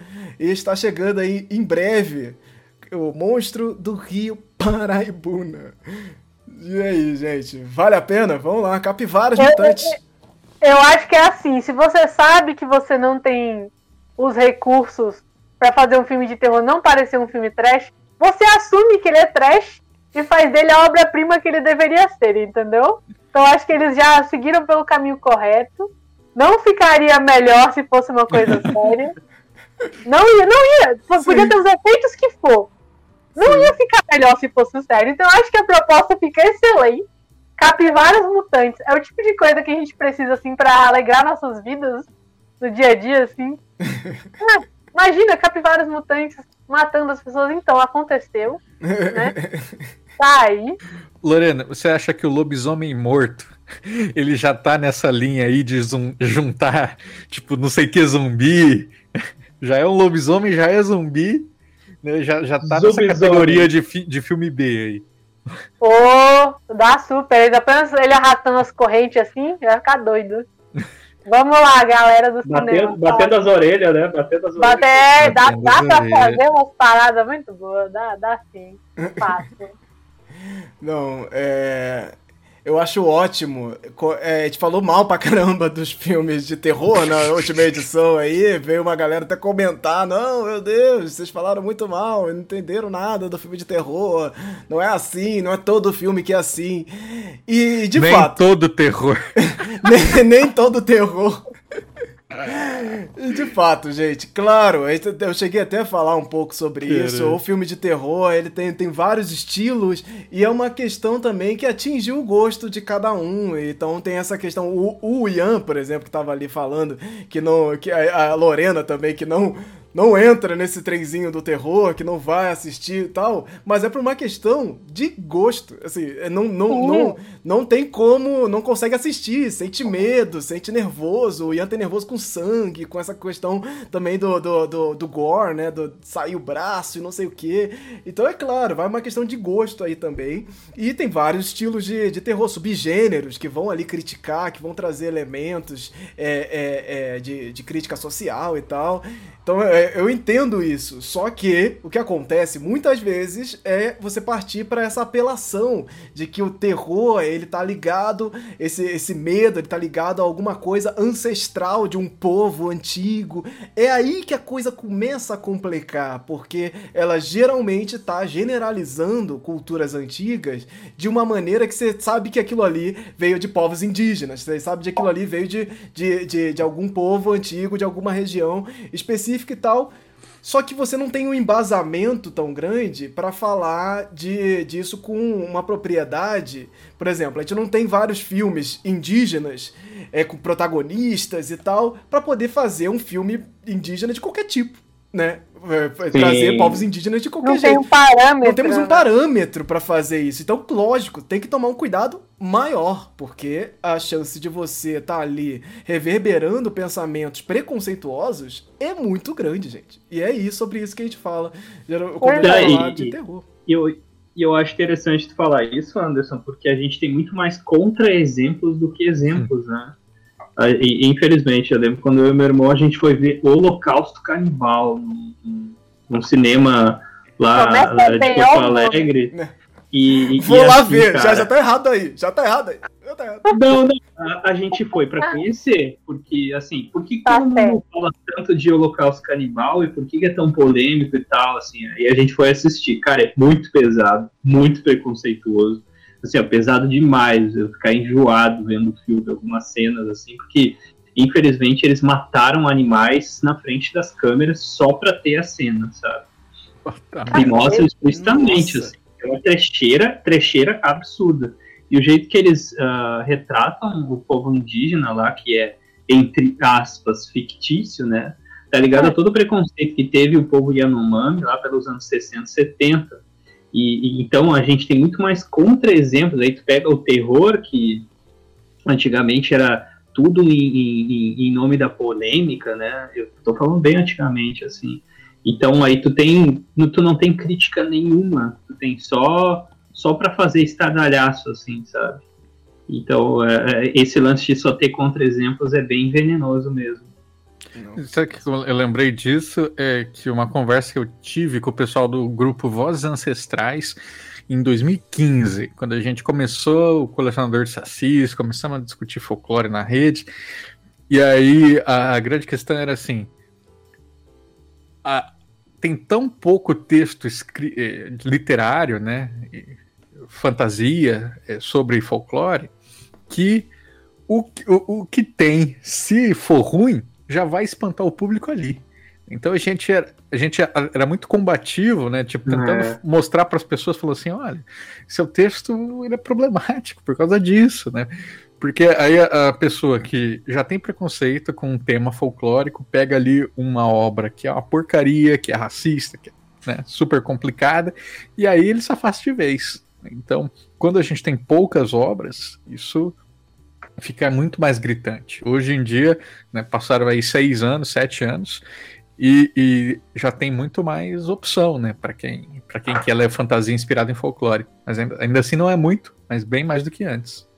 É, é, eu acho que é importante a gente é, ter noção de que tem coisas que exigem uma responsabilidade da gente, não é uma questão que você tem muita escolha no sentido de ah, ah, eu não quero participar disso. Literalmente você tem escolha. Você pode não não querer saber de nada disso, fazer o seu trabalho do jeito que você quiser, mas a gente tem casos, a gente que você tem que observar a posição que você tá e ver o impacto que você pode trazer, né? Então a gente tem que ver, a gente tá aqui no Hora Folk fazendo live para uma galera, a gente tem que entender o que a gente tá falando. Eu faço postagens no Twitter, eu tenho, tipo, vários seguidores, eu tenho que ter, eu tenho que ter noção de que o que eu falo ali tá tendo, tá, tá tendo algum peso, né? Então, pro, pro cinema, para pro entretenimento, isso tem que ser levado em conta também. E não é tipo, ah, agora eu tenho que fazer tudo historicamente correto. Não, não é isso, né? Mas de você saber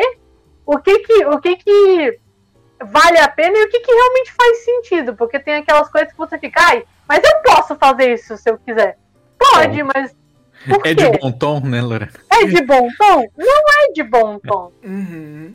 Não é uma questão. É aquele negócio, a gente não tá te proibindo, mas tem coisas que quando você para pra pensar elas fazem tão pouco sentido, tem, tem, tem um motivo tão raso por trás do motivo pelo qual você está fazendo aquilo, que quando você realmente percebe, não tem, não tem porquê você fazer aquilo. Então não é nenhuma questão de, ah, eu fui proibido. É você fazer um, uma reflexão e chegar à conclusão de se aquilo vale a pena ou não. Então tem coisas que você pode fazer na, na viajando. Você pode fazer um filme de capivaras mutantes que, se, que se transformaram em monstros por causa do, do, do, da poluição do rio. Pode, porra, é um negócio assim completamente aleatório.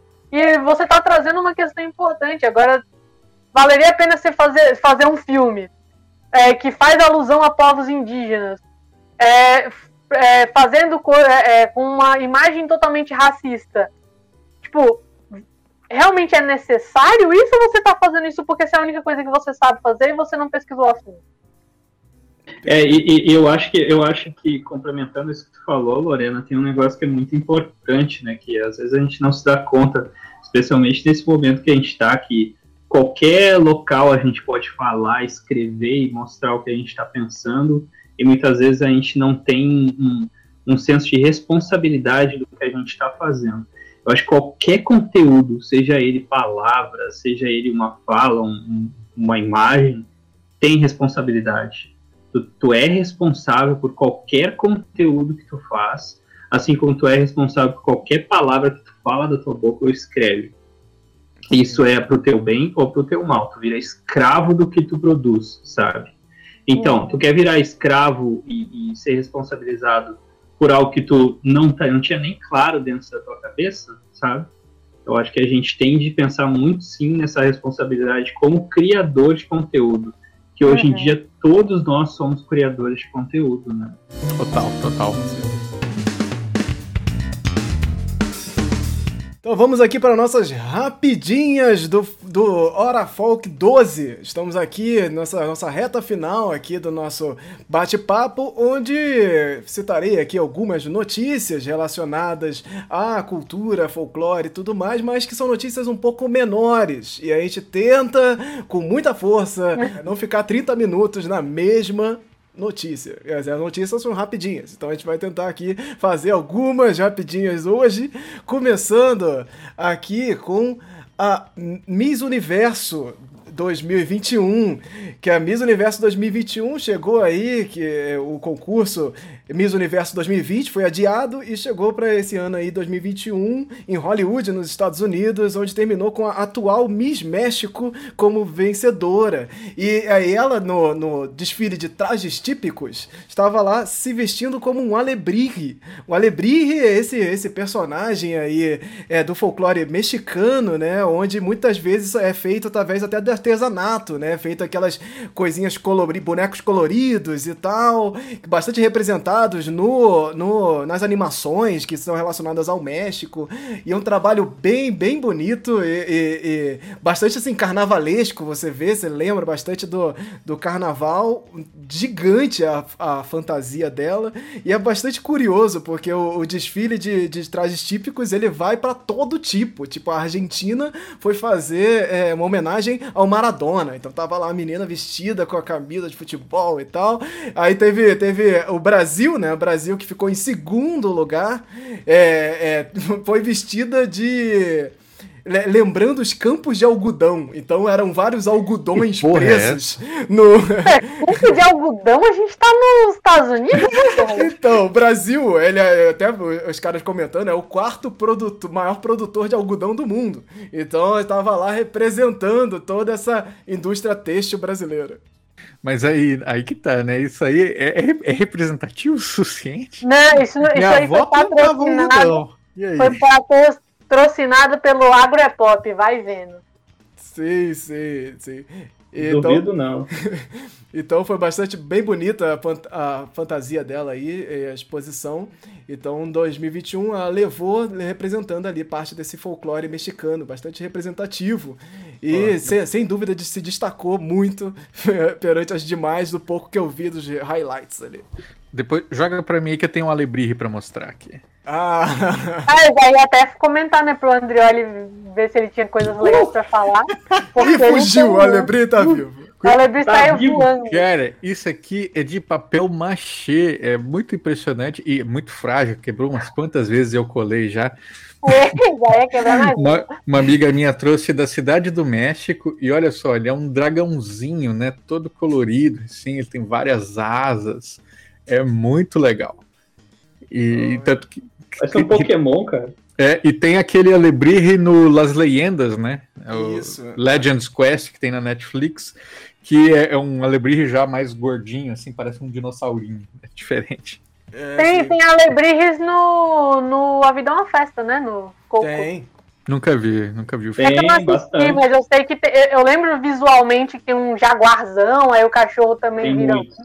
Toda animação Tem que muito. fala de México tem alebrije, assim, é quase é uma figura bastante inevitável de, de passar. Essas figuras mágicas é, é, mexicanas, elas, elas chamam bastante atenção e é inevitável. Qualquer obra que fala de México vai falar do alebrije e é bem bacana ver isso representado ali. E ela faz toda uma, uma, uma, uma exposição que, pô, é, é bem, bem legal e chamou bastante atenção ali dos jurados e levou aí Miss Universo 2021. Olho de Vidro Manguetown, é uma, o catarse aqui das nossas rapidinhas no momento está lá disponível em catarse.me barra olho. É um quadrinho e, e, na verdade é um conteúdo multimídia, né? Que a ideia é fazer uma, um, um audiolivro é, como é que se diz? Interativo, onde você vai escolhendo os caminhos do, do, do audiolivro e você vai ter quadrinhos, tem vai, outros artifícios lá para você apoiar. E a ideia é bem legal que a sinopse é a seguinte: a sinopse já chama bastante atenção. Após um terrível conflito, o, o país, o Brasil, se dividiu em duas nações diferentes: o Brasil do Norte e o Brasil do Sul. Enquanto o Brasil do Norte se prosperou ali é, com políticas mistas de produção, de alimento e preservação da natureza, o Brasil do Sul se tornou uma região extremamente urbanizada e com condições de vida insuportáveis. Ou seja, o Brasil do, do, o Brasil do Norte ele é o Brasil a, Amazon Punk e o Brasil O Brasil do Sul é São Paulo. É, é cyberpunk. cyberpunk né? Da hora, da hora. Então a ideia deles é justamente isso. Então é bastante interessante. Eles trouxeram, inclusive, pessoas famosas aí para fazer a dublagem ali dos personagens e uh, a questão muito do audiolivro, podcast que eles estão divulgando. Vale, vale muito a pena dar uma olhada no Olho de Vidro Manguetown. E mandar um abraço também para quem está organizando aí essa, essa o audiobook, né? Que é o pessoal da Rede Geek, que já me recebeu duas vezes lá para os podcasts para falar de folclore, de lenda urbana. Então, valeu aí, Tato, valeu, professor Mauri. Vocês são foda e esse projeto com certeza vai ser muito legal. Não, bem, é, bem... E é um projeto que vai ter destaque muito, muito, assim, porque eu acho que ele merece. Total, cara. E fora que tem lá o nosso amigo também, o Vitor Vidregon. Lá, ele está ilustrando ah, o quadrinho e todo esse material de divulgação aí da, da obra, né? Que ele que ficou famoso lá com Cangaço, olha aí, falando do Cangaço, com Cangaço Cyberpunk que ele, que ele produziu aí. E oh. viralizou bastante pela internet. Caralho, tem Neo, Neo Lisboa, cara, dublando, que loucura. É, os caras tão, tão, tão se puxando. Tão grandão. O hype do projeto, né? Eu vou falar assim, eu já. Eu, eu não tenho a história ainda, mas um, eu vou escrever essa história e vou fazer uma, ah, um audiodrama lá vem, lá com. Vem. Romeu Evaristo e Isaac da Hora, que são os dois sacis mais famosos da TV os dois representando ali sacis no meu conto. Pode escrever que eu ainda vou conseguir fazer isso. Ah, moleque. Vem aí, hein? Atenção. É, o Fogo Corredor, banda Fogo Corredor, lança um single inspirado no folclore brasileiro e especificamente inspirado em Cidade Invisível. Então a banda ela fez uma música inspirada em todos os personagens do folclore que aparecem na série Cidade Invisível da Netflix. É, eles estão lançando aí uma, um, um, álbum que vai ter toda essa temática de lendas, pegando um pouco essa pegada aí de Cidade Invisível, bombou e agora é interessante ver como esse, esse material midiático vai reverberar não só nas fanfics, quanto na própria produção em si, né? As pessoas estão mais interessadas em produzir é, materiais relacionados a folclore após assistir a série. Eles, a, tem uma galera assistindo a série falando, pô, precisamos fazer mais disso, vou pegar meu, minha obra e tocar pra frente aqui agora, porque Cidade Invisível tá bombando, porque bombou em vários países, mundo afora, então as pessoas querem ver isso. Então é muito, muito legal ver esse movimento e a música é bem interessante, é um mangue beat, assim, uma, uma música bem agitadinha. Vale a pena conferir, tá disponível no Spotify. E o, o próprio nome da banda, né, gente? Fogo Corredor é, é um mito, né? Eu, eu não, não, não conheço muita história de Fogo Corredor, para mim é meio boitatá, assim, mas pode não ser. Eu queria, eu queria comentar esse negócio que a gente comentou muito no começo, de uma forma mais negativa, né? Quando lançam essas grandes produções em questão a roubo de ideias e tal.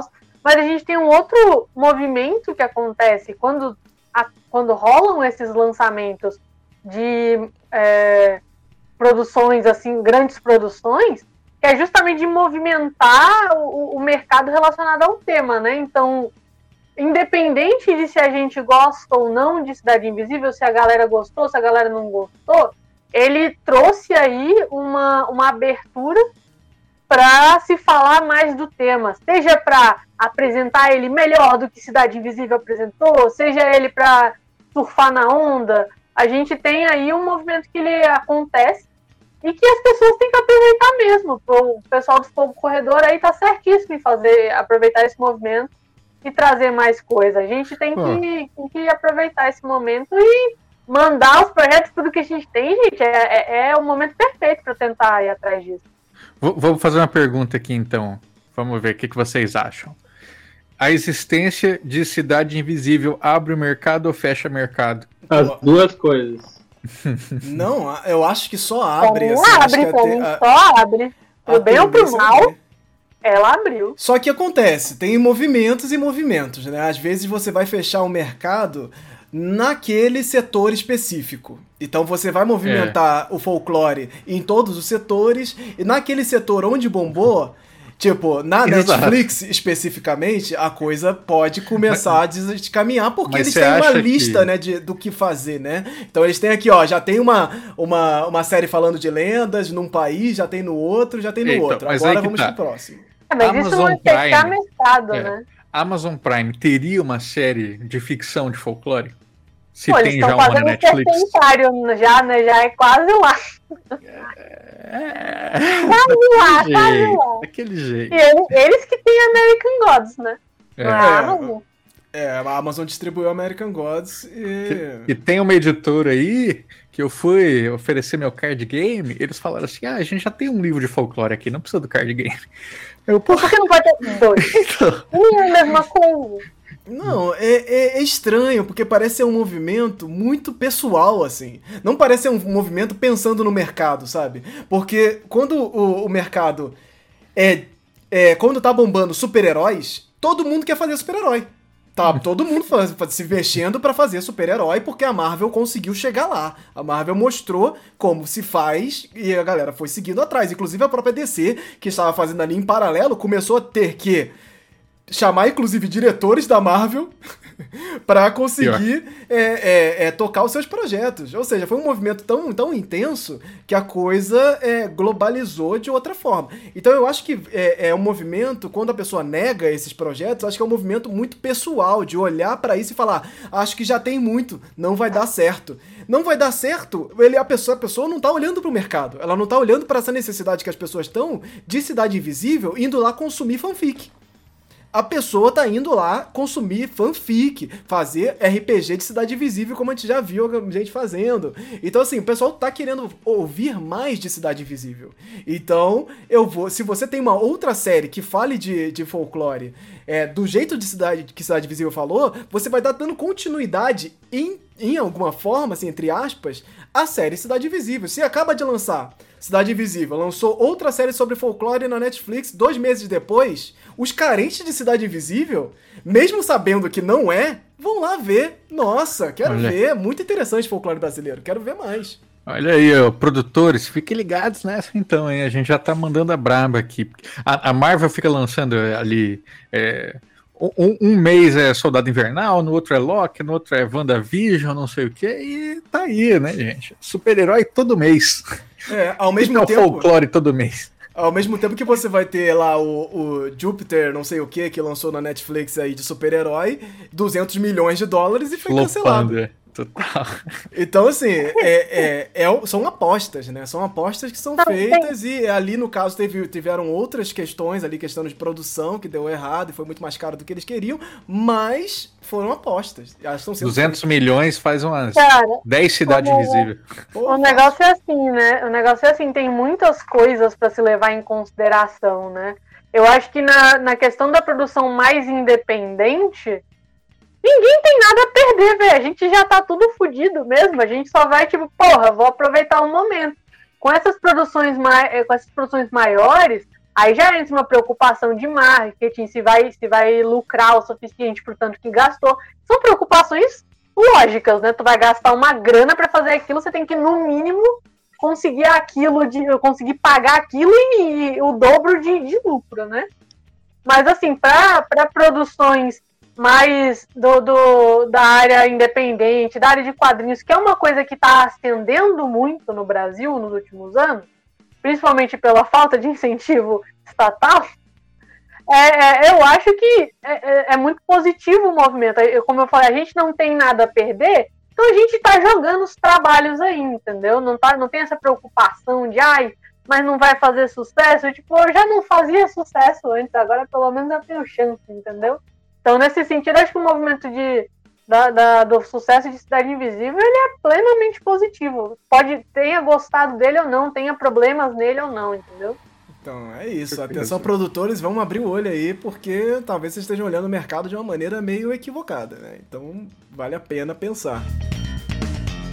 Vamos falar, inclusive, de outra produção aí que tá chegando na Netflix, eh, dia 10 de junho, se chama 13, é ou 13, eu não sei como é, que, como é que se fala, que é uma série animada que adapta uma graphic novel de grande sucesso nas Filipinas. E se inspira no folclore filipino ali para, é, na sua trama, né, que ela traz uma detetive chamada Ale Alexandra Trace, que eh, precisa, precisa ajudar a polícia de Manila na luta contra criaturas sobrenaturais que ameaçam a paz dos habitantes. Então é mais uma série sobrenatural relacionada a criaturas folclóricas chegando na Netflix, versão animada.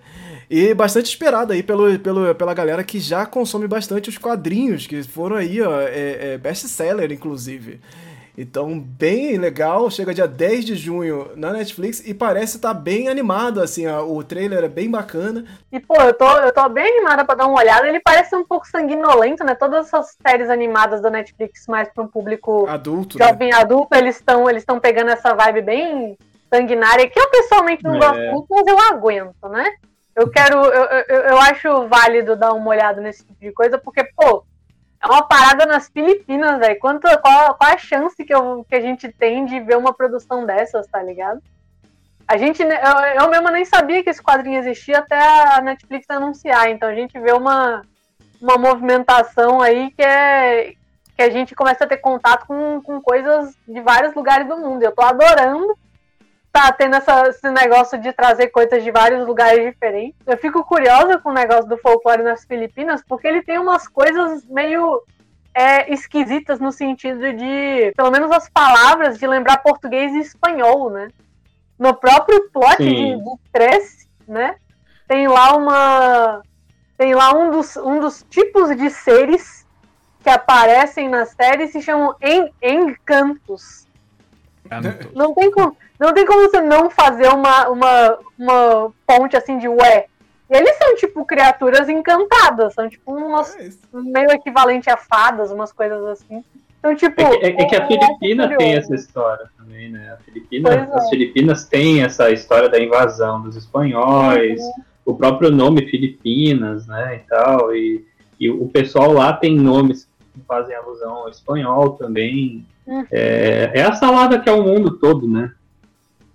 Pois é, eu acho engraçado, eu não sei se. Eu não acho que teve a ver com isso, mas no Twitter recentemente é, viralizou um, uma sequência né, de tweets que era falando de coisas em comum que tinham Nossa. entre o Brasil e as Filipinas. Ah, eu tô era, tipo, ah, tem uma estátua de Jesus com braços abertos. Tudo bem que tem vários outros lugares, mas enfim, tinha esse negócio, tinha a foto das, das velhinhas na rua botando a fofoca em dia.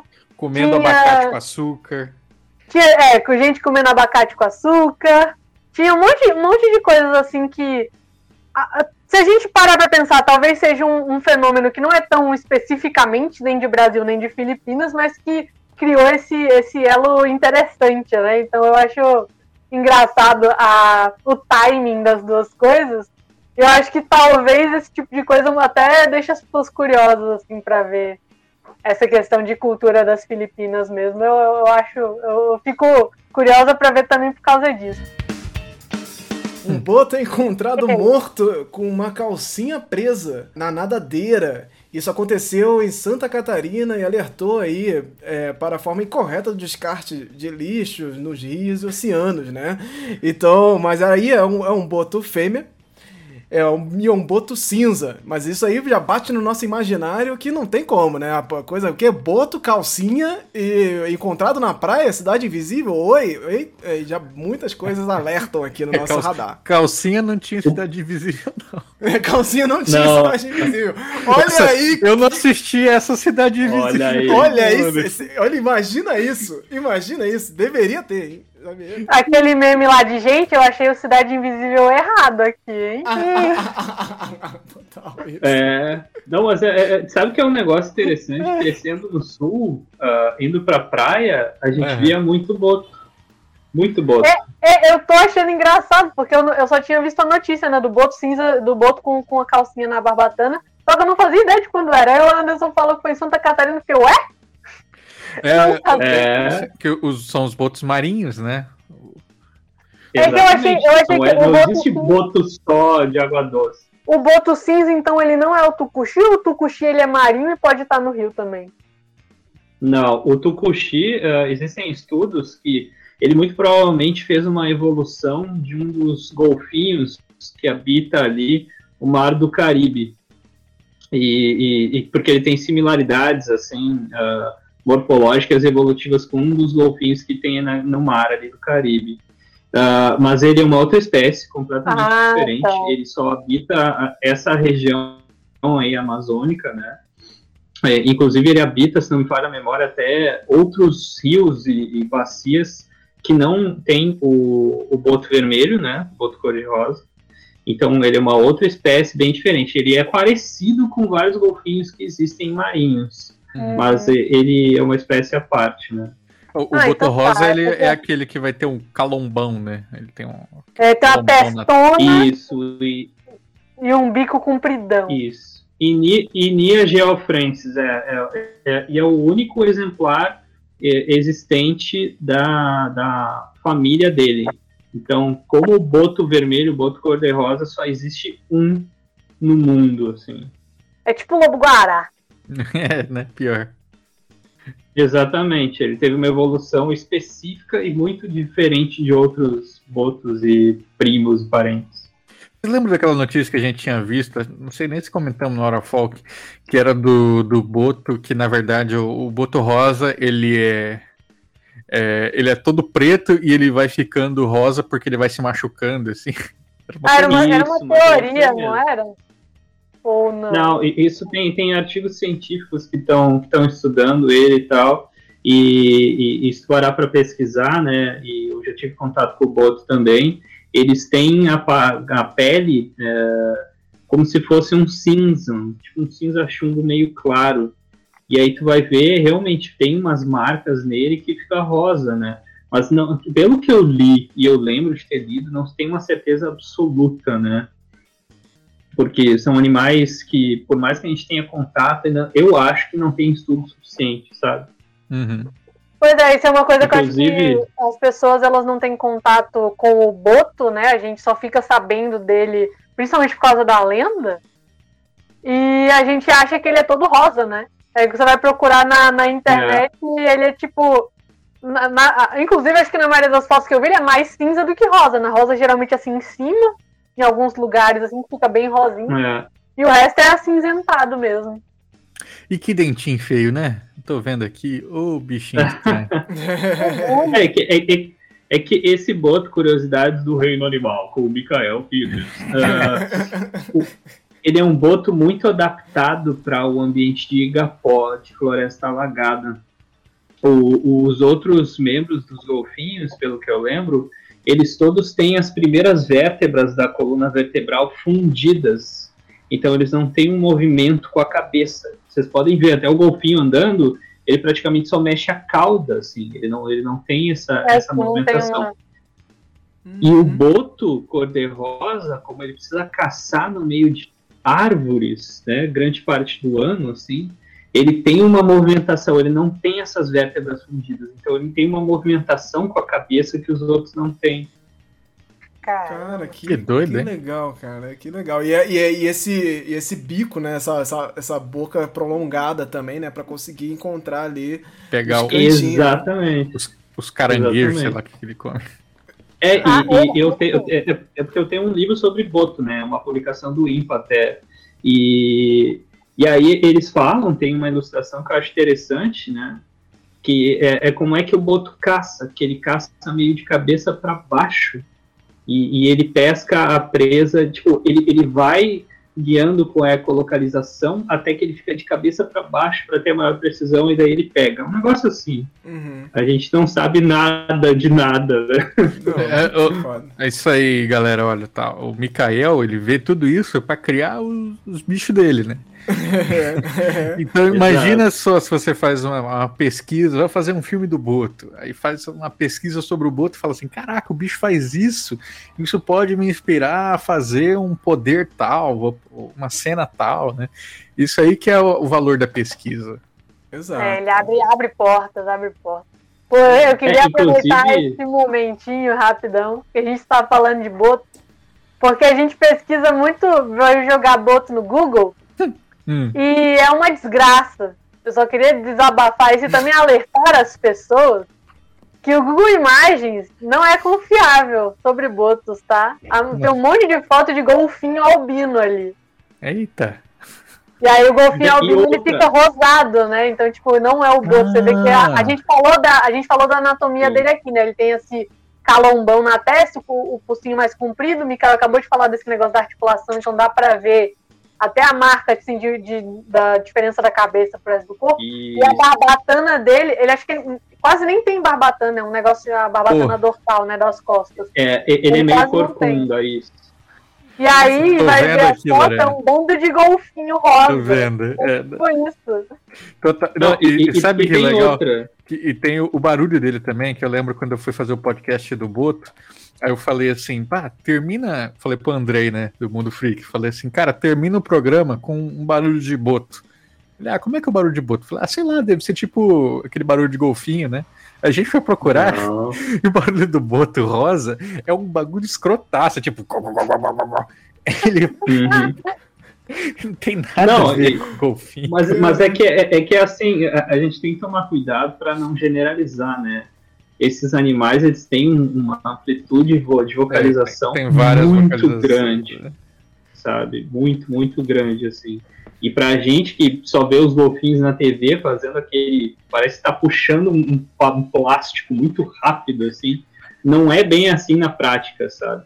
Então, ficamos aí com esse momento Discovery Channel. Quem diria que o maior, a maior comentário seria para falar do boto de calcinha encontrado no, na praia. Mas vocês acharam aí. que ia ser só besterol, né? É. Eu sei que vocês acharam. Então vamos aqui para nossa última rapidinha, que é para falar, indicar um projeto chamado Brasil Vivo do Sesc Ribeirão Preto. Nós sempre aqui no Folclore BR falamos sobre essa questão de quando você vai falar de folclore, tentar sair também um pouco dessa questão só de mitos e lendas. Ah, só mitos e lendas, mitos e lendas. Folclore não se limita a mitos e lendas. E esse projeto ele traz uma, uma, uma face do folclore que é muito, muito importante da gente é, descobrir mais pelos cantos do Brasil afora, que são as festas folclóricas, né? A gente começou aqui o programa falando de festa junina, falando de, desse movimento todo intenso do povo pelas festas, e é, o, o, Brasil Vivo tá chegando aí a uma produção do Sesc Ribeirão Preto com a Andrea Goldsmith, que é uma fotógrafa espetacular, assim, pro, procurem ela pelo, pelo, pelo Instagram, é muito, muito legal o trabalho dela. E esse projeto vai caracterizar aí em, em lives, cinco lives, falando de, de, das cinco regiões do Brasil e cinco festas folclóricas, né? Então vai, vão trazer os produtores dessa festa para falar delas, para comentar como está acontecendo na pandemia, quais são os desafios para produzir, o que, o que pode vir aí para o futuro. Então vamos lá para, para as festas, as festas que foram aqui elencadas, né? Na região norte, vai falar do Boi Bumbá de Parintins, claro. No nordeste, o Maracatu do Baque Solto, de Nazaré da Mata. No centro-oeste, Carvalhadas de Pirenópolis, claro também. Carvalhada, não é Carvalhada. Carvalha, Carvalhada, Carvalhadas, é Carvalhada não. É, e no, na, na região sul, Semana Farroupilha de Porto Alegre, olha aí. E o Sudeste, a procissão das almas de Mariana. Então essas lives começam agora em junho, toda quinta-feira, lá no YouTube do Sesc Ribeirão Preto. Só procurar aí youtube.com/barra Sesc Ribeirão Preto e vocês irão encontrar. É Sesc Ribeirão, inclusive. Vou botar links aí na descrição do podcast e tudo mais, então vocês vão encontrar todas essa, essas guias e vão lá, gente. Vocês precisam, a gente precisa falar mais de festas folclóricas e o como isso impacta e pode impactar a cultura pop que a gente tanto fala aqui, né? Quanto isso pode inspirar a cultura pop, inspirar você a criar um personagem, a fazer outras coisas, de livros, filmes, séries e tudo mais. Isso é muito importante a gente saber mais sobre tipo, as regiões do Brasil, né? Tipo Farras Fantásticas que tá aí no Catarse também. O Ian é... Fraser não tá aqui, mas a gente divulga por a ele. A gente faz o jabá na, na, na hora da, da, das recomendações, né? A gente traz de volta os links certinho. Sim, catarse.me barra farra está lá com 150%, sei lá, quase chegando ali, o pessoal quase também. 500 apoiadores. Já é sucesso. é sucesso, vamos fazer ser mais.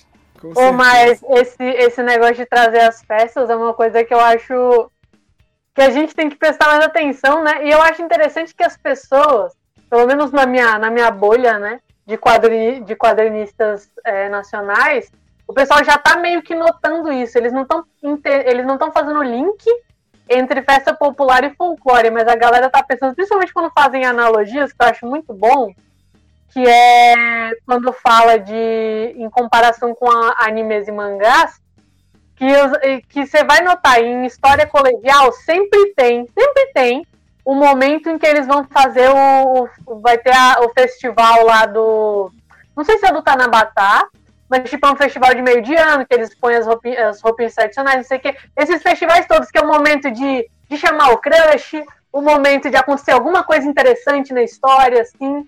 E eles têm essas movimentações de trazer as festas, as pessoas já estão começando a fazer o link. Ah, porque se a gente fosse fazer uma história aqui, então ia ser isso ia ser esse episódio da, da festa, ia ser a, a festa junina. Porque se acontecesse aqui, ia ter esse negócio. E é isso, gente, é exatamente isso. E a gente fica, ai não, mas nada a ver, não sei o. Tudo a ver, tudo a ver. Tem que fazer sim, esse negócio é, é, é, esse tipo de ideia é maravilhosa. Eu espero que se espalhe mais essa movimentação de trazer essas festas, que são coisas que a gente faz, gente. A gente vai, procura festa junina, tá todo mundo desesperado agora atrás de uma festa junina. Então, por que não trazer isso para suas histórias, tra trazer isso como um elemento importante, não precisa ser um elemento central, mas como um momento marcante, alguma coisa interessante para fazer. Dá para fazer coisas muito legais com isso. Eu não preciso ficar preso às narrativas fantásticas e pode trazer coisas fantásticas nisso. Inclusive, eu não sei, eu não sei nem linkar, mas eu lembro daquele projeto que o cara fez uma toda uma ambientação fantástica baseada nos bois, no, nos de Parintins, né? Então, tipo, dá para usar esses elementos das festas, não só como festas mesmo, como inspirações para obras de fantasia. E fica um negócio incrível. Então, assim, bora, gente! Vamos fazer mais, tá precisando. Sim, oportunidade é você ir aí conhecer esses projetos. Tem lá na Amazon, inclusive, já falei aqui, do Foliar, um documentário, uma série documental que fala de festas do Brasil, Brasil afora, assim. E aí tem lá, a série tem, tem três episódios, cada temporada tem duas temporadas, tem uma na Amazon Prime e, as outras estão lá no, no, no, no Look. Então, assim, dá para você encontrar, dá para você assistir, saber mais, e é muito, muito interessante. Você expande mais até o próprio conhecimento da cultura, sabe? Não é só a festa em si, mas é o conhecimento daquela região, aquelas práticas daquela região, que impacta aquelas pessoas. A gente fica tanto pensando, ai, como é que eu vou saber o que acontece no Nordeste se eu não sou do Nordeste, do Norte, se eu não sou de lá, não sei o quê. Um passo para você saber é justamente ir conhecer as festas e conhecer seus ritos, as as coisas que movem essa cidade. E esses documentários ajudam muito para você saber, é, é, é, porque é, já, já vira e mexe tem aquela, aquela pessoa, ah, mas eu não vou no Nordeste para fazer e descobrir o que que é.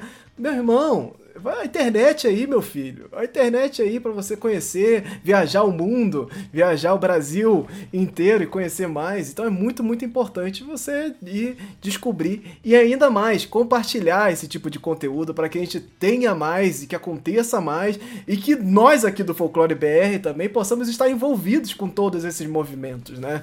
Porque isso é, é muito importante pra gente também.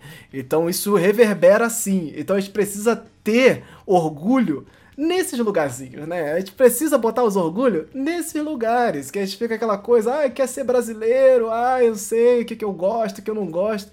Vai lá, pega esse orgulho que você tava querendo botar na, só na camisa verde e amarela e joga ali, ó, na festa folclórica. Joga ali nesses movimentos populares, que são bastante importantes e significativos. Coisas, coisas que a gente já, já curte e já participa, né? Coisas que a gente já tem orgulho, de certa forma.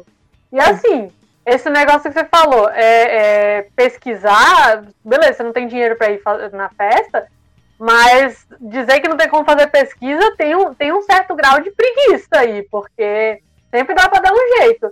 Eu direto, ó, você pode usar, se não tiver documentário, sempre tem reportagem de alguma coisa que tá acontecendo, reportagem local, você acha na internet, ah, pessoal cobrindo, o jornal local cobrindo o festival do momento. E geralmente esses, esses reportagens é ótimo, né? Esse é um exemplo bacana, porque eles geralmente sempre dão um resumão do que, que é e entrevistam pessoas que estão envolvidas. Então, assim, tem como, gente. Tem como você pegar o básico do negócio para fazer um trabalhinho legal. É basta você, você saber procurar, se empenhar um pouquinho, dá, dá certo. E eu acho aquela coisa também que é, que é muito importante, inclusive na minha linha de trabalho, é pesquisa qualquer termo, digamos, por exemplo, no Google, numa, né, nessa, nesse motor de pesquisa do Google, aí a pessoa pesquisa, ela rola umas, uns 30 segundos para baixo e, ah, não achei, e fecha. Cara, 30 segundos, da, quando eu pesquiso as coisas, às vezes eu demoro três dias pesquisando antes de fazer qualquer coisa, assim, sabe? Para tu ter uma possibilidade de ter um filtro de ter do que tu encontrou, sabe?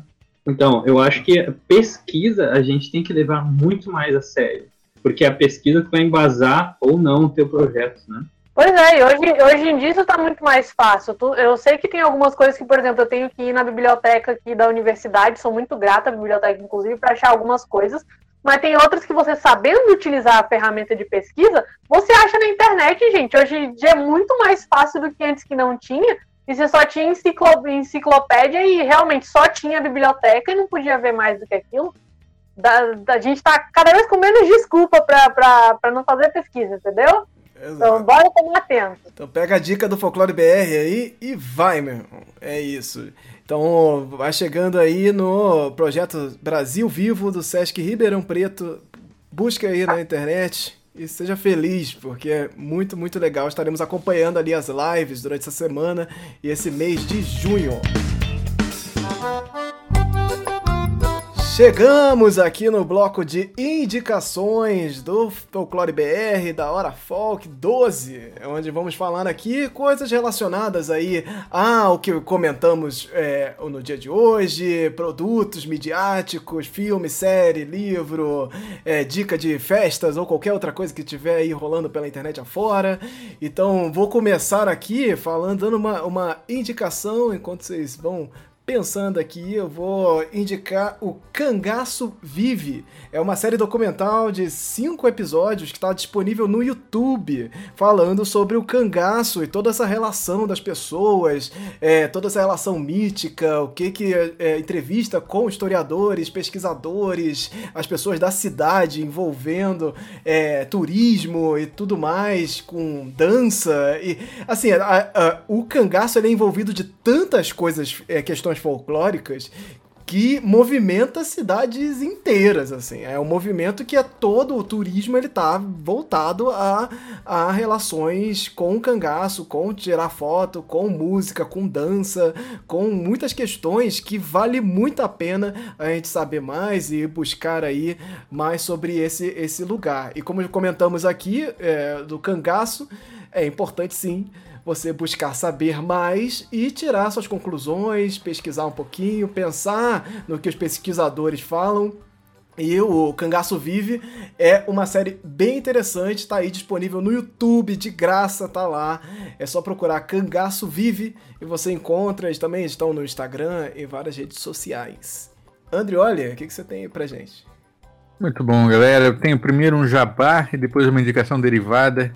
Meu jabá é escutem o meu podcast sobre causos de lobisomem. Deu um trabalho de um mês inteiro de eu separando esses áudios e editando no meu tempo livre. Então, dá essa força aí e mais que dessa força para ouvir, compartilha, faz outras pessoas chegarem, que eu acho que é um episódio super legal para introduzir as pessoas a ouvirem podcast, porque ele foi todo construído com áudios enviados de, pelo WhatsApp de pessoas que ou viveram histórias de lobisomem ou que gravaram seus avós, gravaram seus pais, assim. Então ficou muito bacana. E uma minha indicação derivada é o, um podcast também que é o Estrada Sobrenatural. Que no Estrada Sobrenatural é, o pessoal lá encontrou um motorista de caminhão que tem altos causos aí também de assombração, lobisomem e saci e gravaram com ele e montaram um podcast que ficou muito massa, né? Então, tem lá o episódio de. e a, a, primeira vez que eu ouvi, eu achei que era um, um ator, né? Assim. E aí eu pensei assim, nossa, mas o cara tá falando direitinho, né? Falou de saci, assim, com propriedade mesmo. Eu fui ver e era um, e era um cara mesmo, assim, um, que eles encontraram e gravaram com. Então, recomendo. Estrada Sobrenatural tem todos os agregadores aí. Escuto Poranduba, escuto Estrada, escuto Aconteceu Comigo do Mundo Freak e vamos ir fortalecendo a cena. Para quem não, não nos acompanha depois, eu aviso aqui agora, hein, gente. Final do ano vai ter Catarse meu, meu primeiro Catarse com André Vázios e grande elenco fazendo um card game inspirado em cultura popular brasileira.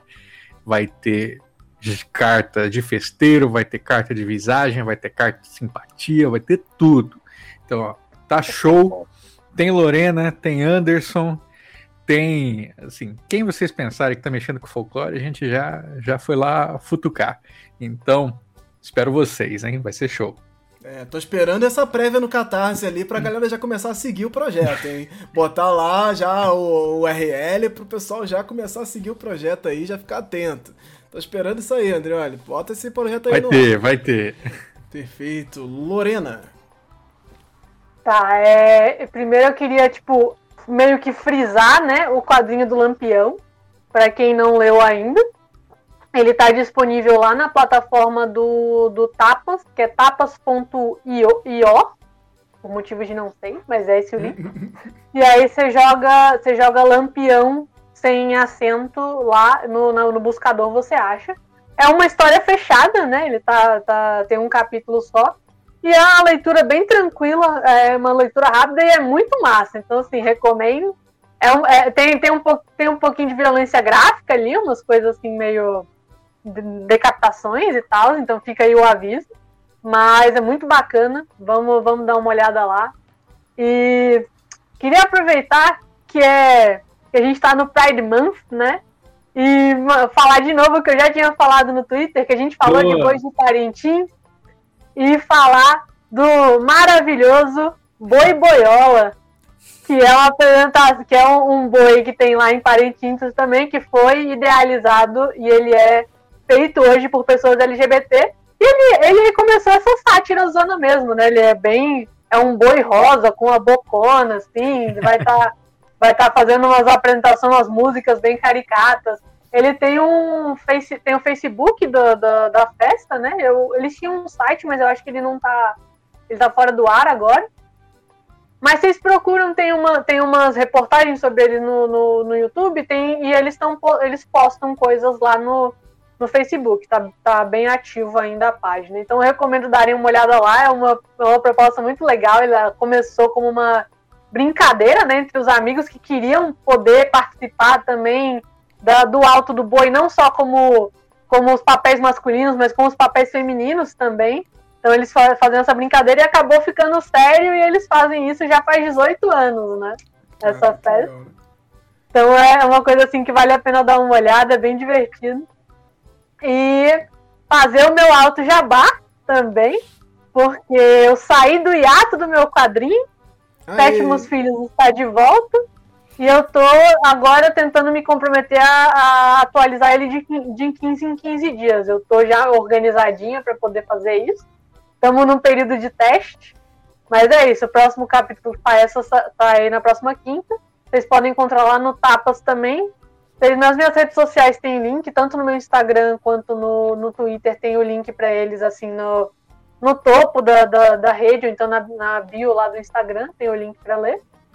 E se você jogar no Google Sétimos Filhos no plural, você acha também. Então, assim. Olha toda metida aí, ó. Primeiros resultados. Então não é difícil de achar, não. Você deu uma olhada, eu vou tentar manter a periodicidade agora. E, e é isso, galera. Perfeito, perfeito. Mikael Kitts. Bom, eu tenho, eu tenho várias indicações. A primeira indicação, o Áureo ali lembrou, né? Eu acho que a gente já falou dos causos de medo, né? O, aquela série animada do, do YouTube lá de causos curtinhos uh, de, de, terror. Ele até falou que é ambientado no Piauí, isso eu não me lembrava. É tanta informação que a gente consome, né? Meu Deus do céu. Então fica aí, procurar no YouTube Causos de Medo, né? Muito bem feito, muito polidinho, muito boa. Uh, outra indicação que eu tenho é dois RPGs filipinos sobre folclore filipino. Porra, ali, no, no tema, hein? Vez. Muito bom. É, eu tinha pesquisado. Não, não, eu, de, como foi falado, aí eu fui, fui dar uma chafurdada aqui, né, nos arquivos do recôndito do meu computador, para tentar me lembrar quais eram esses RPGs. Então, tem dois RPGs que eu quero recomendar, porque eles trabalham com folclore filipino, são feitos por filipinos, né? Um deles se chama Projeto Project Tadhana. Eu não sei como é que se fala, mas se escreve T-A-D-H-A-N-A. E é um RPG que ele é baseado no folclore filipino, lendas urbanas e tal. Ele ainda diz que é loosely based, então, né, levem com um grain of salt, como diz no inglês, né. E o que eu achei bacana, se não me falha a memória, é que ele não usa dados para fazer as resoluções, ele usa um, um, um, sistema de cartas próprias dele. Então é, é, bacana, né? Fica a dica. Outro que é bem produzido também, que é o The Islands of Sina Una. Então só pesquisar aí The Islands of Sina Una. E se não me falha a memória, ele tem uma pesquisa muito mais profunda uh, a respeito do folclore, criaturas e costumes do, da, da, região das Filipinas ali. E se não me falha também a, a, a pesquisa que eu fiz, ele é ambientado numa Filipina, nas Filipinas coloniais, né, pré-coloniais, quer dizer, desculpa. Então fica uma, uma boa dica, ele é muito bem ilustrado, produzido e tal. Então tem essa, essas duas indicações. O último eu, eu, tenho um jabazinho último aí. A, a Diorama falou uh, no canal do YouTube, que eu acho que também faz podcast, que é o Combo Infinito. Falou sobre a história dela e também falou sobre um projeto que é muito aguardado, né? Que é o projeto Arani. Então, é isso, minha gente. Eu quero agradecer muito a presença de todos vocês aqui nessa live de hoje, a galera que nos acompanhou aqui no dia de hoje, para ao vivo, para a gravação do podcast. E eu quero deixar aqui um, um aviso. Esse aqui é um aviso que vai para todo mundo que estiver ouvindo antes, depois, podcast, na live, em vídeos, que o Folclore BR aqui no, no Hora Folk vai dar uma pausa. É uma pausa bastante significativa. Nós voltamos com esse formato Hora Folk em outubro. Infelizmente, queremos estar aqui direto, só que é isso, tem muitos projetos acontecendo, muitos trabalhos rolando simultaneamente, muitos projetos, inclusive, que quando chegar lá na frente a gente for anunciar o projeto, eu vou falar, ó, sabe que é de três meses lá que ficou sem, sem, sem live? Vocês vão é. lembrar, vocês vão lembrar disso, porque tem muita coisa chegando. Então eu quero deixar aqui esse aviso que voltamos em outubro com a Hora Folk aqui, mas teremos outras lives e outros eventos. Então, se você não segue o Folclore BR no twitch.com/folclorebr, trata de lá agora, que é essa rede roxinha aí que a gente evita falar, mas é uma hora que tem que falar, não tem jeito. Então vai lá, segue o Folclore BR, segue o Folclore BR também pelas outras redes sociais, inclusive o Instagram, onde teremos outras lives por lá também, outros eventos acontecendo. E em, agosto teremos o nosso clássico, se tudo der certo, se todas aqui as conjunturas, é, as energias do universo e do folclore nos ajudarem, teremos o Somando Visões 2021. É, o, o, quinto evento aí do Somando Visões, do, do evento de, de bate-papos ao vivo com diversos produtores de conteúdo, vários convidados para falar de folclore em situações temáticas muito específicas.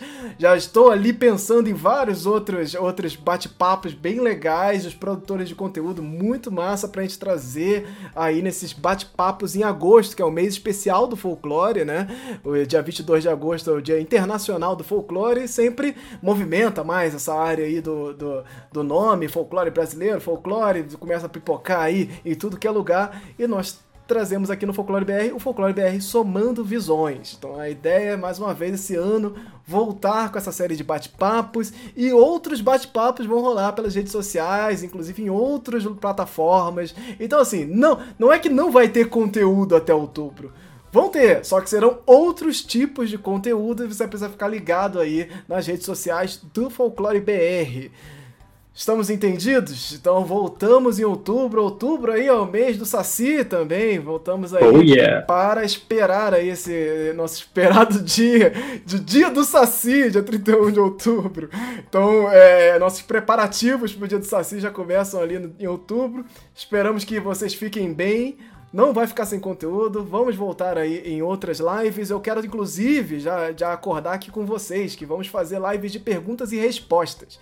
Tem muitas perguntas e respostas, perguntas que vêm no Folclore BR, muitas perguntas. E aí eu fico inventando uma resposta, pensando, e, e às vezes copio a mesma resposta. Eu quero fazer uma mega live com as maiores perguntas do folclore. E mas aí vai ser freestyle, assim, vamos fazer em alguma rede social aí. Fiquem de olho, provavelmente no Instagram. E aí eu, provavelmente vai ter jogo na Twitch. Olha aí, vai ter alguma jogatina em algum lugar. Joga Folk tá chegando, já avisamos lá no, no começo do ano também. Tá chegando aí novidades. Então, vai ter conteúdo, só que ele vai ser mais diversificado aqui. E Hora Folk volta em outubro.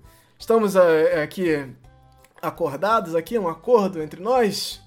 Então É espero que vocês sigam o Folclore BR pelas redes sociais. Se você não segue aqui o canal, tem muita gente que assiste e acaba nem, nem seguindo o canal, porque tá sempre voltando lá pro, pro YouTube e aí esquece de, de assinar. Escreve aí no canal do Folclore BR, siga pelas redes sociais e a gente retorna. A gente volta aqui com muito mais coisa é, nesse ano. O ano ainda não acabou, o Folclore não morre nunca e vai viver com a gente aqui sempre. Então é isso. Valeu, pessoal. Até mais. Voltamos Obrigado, aí em breve, gente. gente. Tchau, tchau. Até mais. Continuem se cuidando. Se Falou. cuidem. Valeu. Chegamos ao fim do podcast do Folclore BR. Os links para os participantes e demais informações sobre este episódio estarão na descrição de onde você estiver ouvindo. Peço que considere se tornar um apoiador desse projeto através do Catarse ou do PicPay, catarse.me barra folclorebr ou picpay.me barra folclorebr. Ou também você pode apoiar de uma forma independente agora através do Pix no e-mail do folclorebr em olá@folclorebr.com. Neste e-mail você pode também se comunicar conosco, mandando mensagens, perguntas e sugestões. Procure Folclore BR nas redes sociais e nos vemos na próxima edição. Até lá!